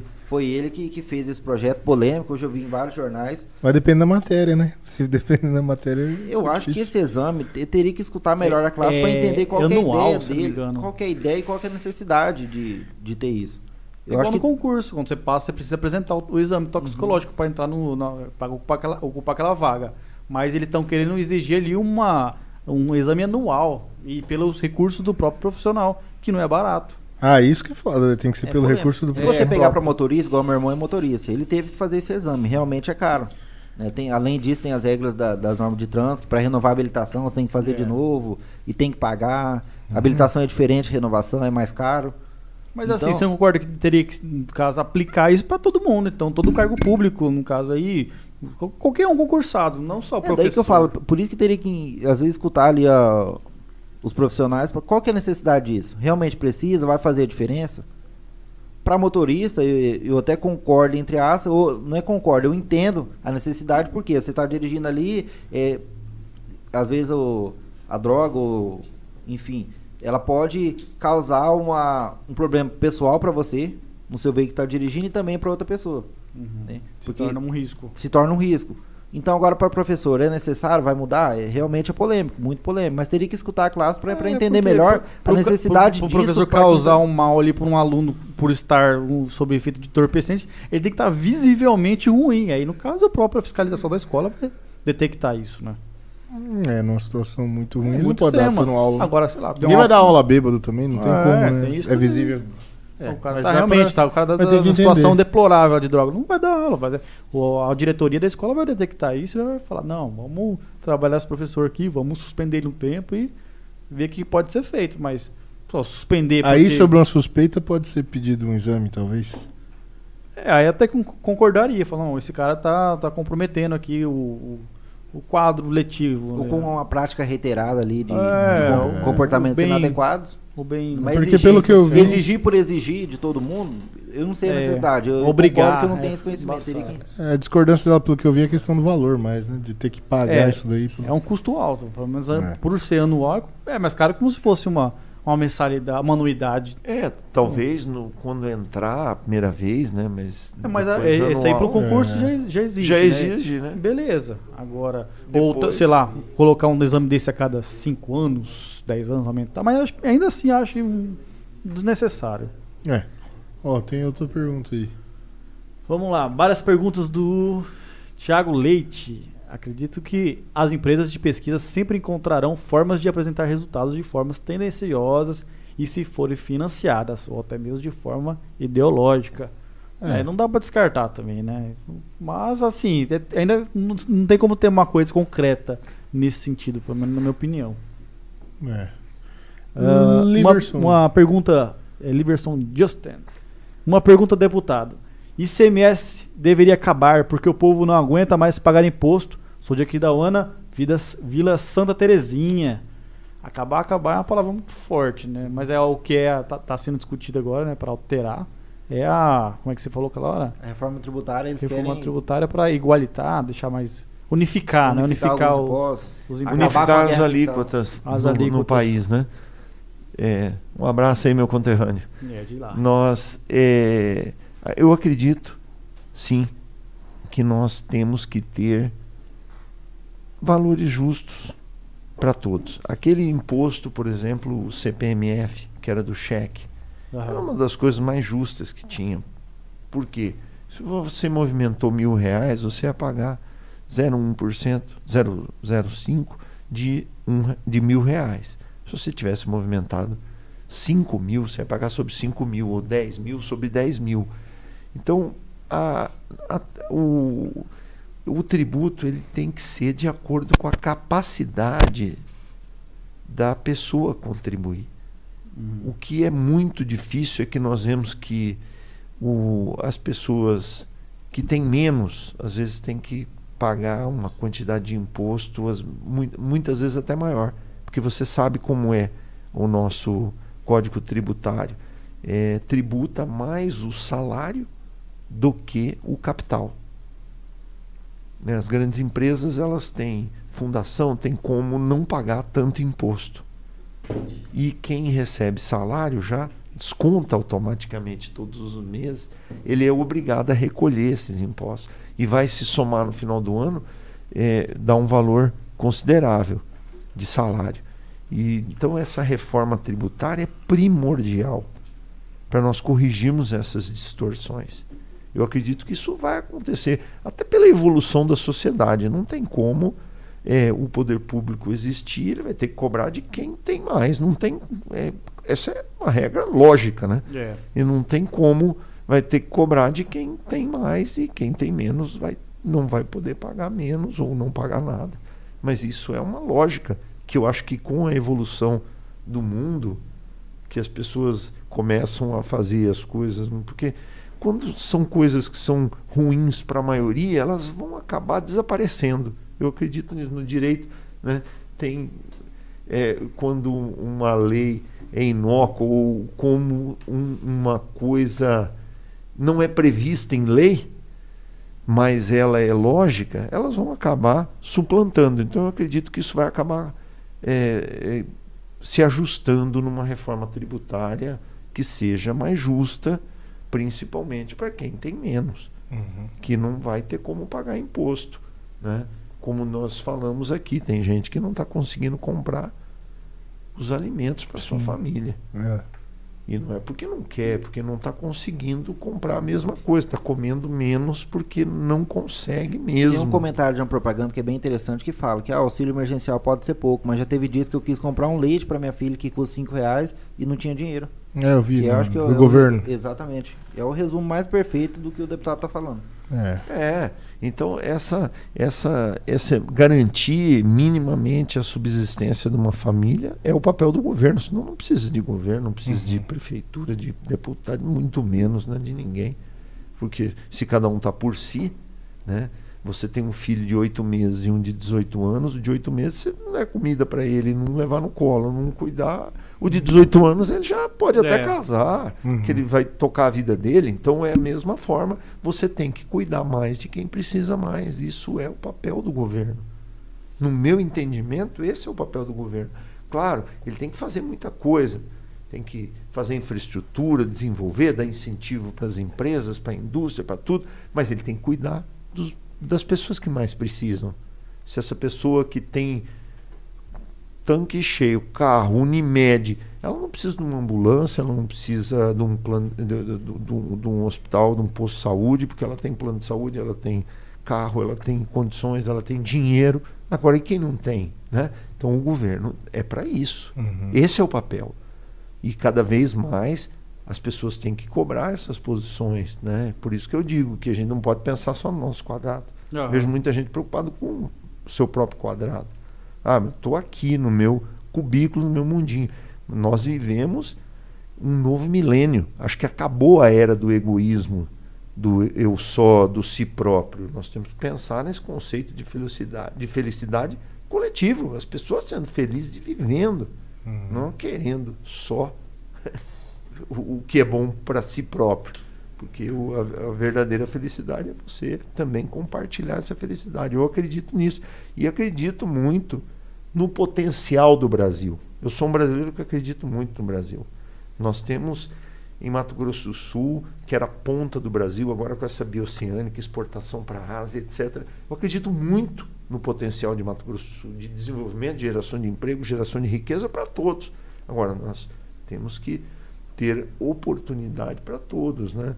E se as pessoas que não têm isso, não têm aquilo, não têm dinheiro, não têm acesso a uma educação de qualidade, não têm acesso a uma escola boa, não têm acesso à universidade, já não tem acesso. Ela nunca vai ter se o governo não fizer a sua parte de dar um pouco para quem não tem nada. Então, esse é o papel do poder público. O principal papel Uhum. que é cuidar da população como um todo, né? Bom, mas a gente pensa e, e tem ideias, né? Como diz, eu, eu acho que tem que haver um renda mínima no Brasil. A família que não atingir um valor que dá para comprar a comida, sua subsistência, ela tem que ter um subsídio do governo, né? Claro, com estudos econômicos, social, etc, etc, etc, com assistente social, com tudo. Mas tem que ter um, um auxílio é, um emprego compatível. Hoje nós temos aí gente que está sem renda nenhuma, na informalidade aí, ele não sabe, ele pode não, ganhar- não ganhar nada. Chegar em casa, um Uber aí que ele não tem como, ou ele compra comida ou ele põe às vezes um combustível, né? Tem casos assim, eu conheço, já vi gente que, Uhum. que trabalha durante o dia inteiro e Vende sobra é muito comprar pouco. janta. É, É, verdade. ele vai na casa, se ele comer alguma coisa na rua, ele não leva nada para casa. É, tem que se é dedicar fácil. totalmente ali. Não é fácil. Então, essas coisas, o poder público ele tem que cuidar e criar as oportunidades para todos. Eu acredito muito que nós temos um potencial para sermos o país, o país mais rico do mundo. Riqueza mineral, riqueza do clima, de terras férteis, de belezas naturais, do litoral ao Pantanal, de tudo, de Amazônia ao Chuí. Nós temos tudo aqui no Brasil.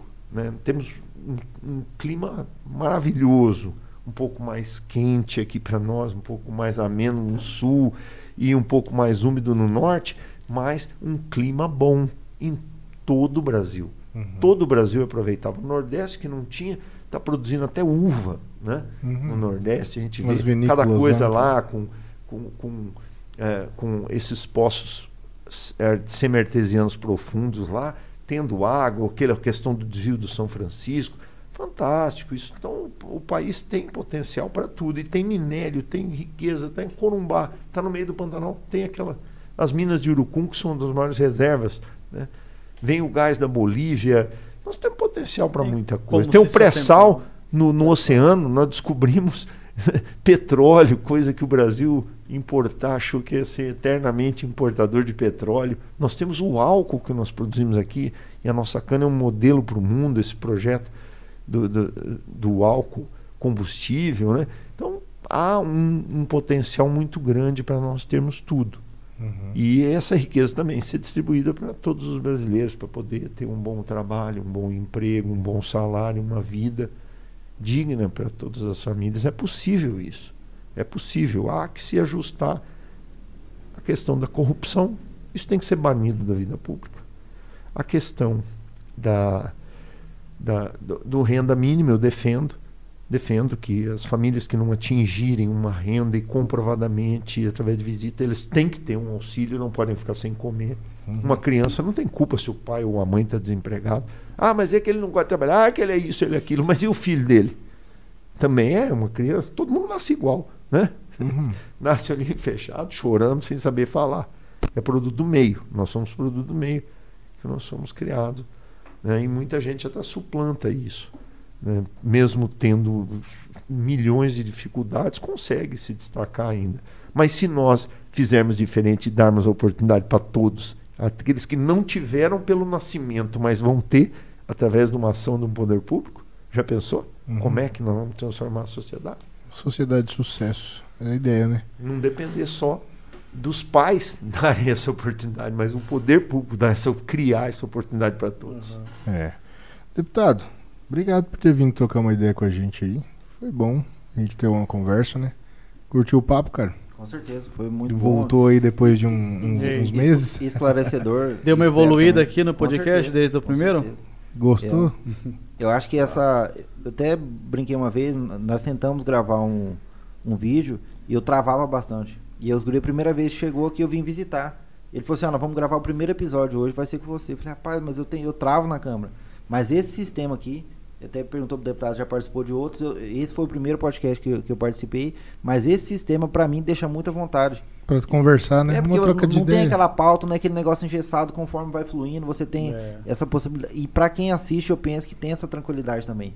Porque você ali vê vários assuntos, é, mesmo que seja uma É mais conversa fácil que de seja uma, assistir é, também. que E seja é um uma modo que você explora mais a pessoa que está sendo Isso, aqui. O tempo passa e nem vê, mas já é. Você explora assim mais Dez e assuntos, e mais temas, polêmicas, não polêmicos, É. entretenimento. Você consegue fazer uma série de coisas aqui que é difícil fazer quando você faz um negócio roteirizado, com cortes e, e afins. É, mas é isso aí. Obrigado, deputado.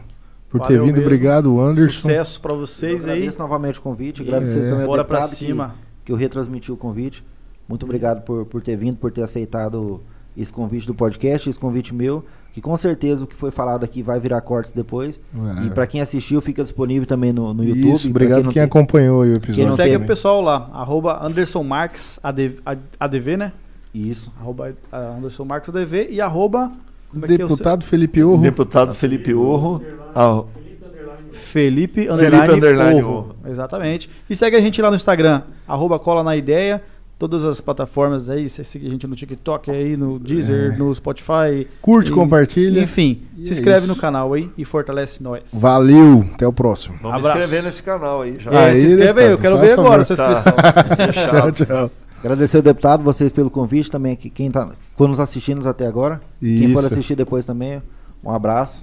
Obrigado, Anderson, Abraço. pelo convite que retransmitiu o convite de vocês. Moçada, parabéns aí, uma equipe jovem, Obrigado. dinâmica e que tem um potencial enorme aqui. Deus é melhor que o pânico aqui no, Ah, auge, no auge.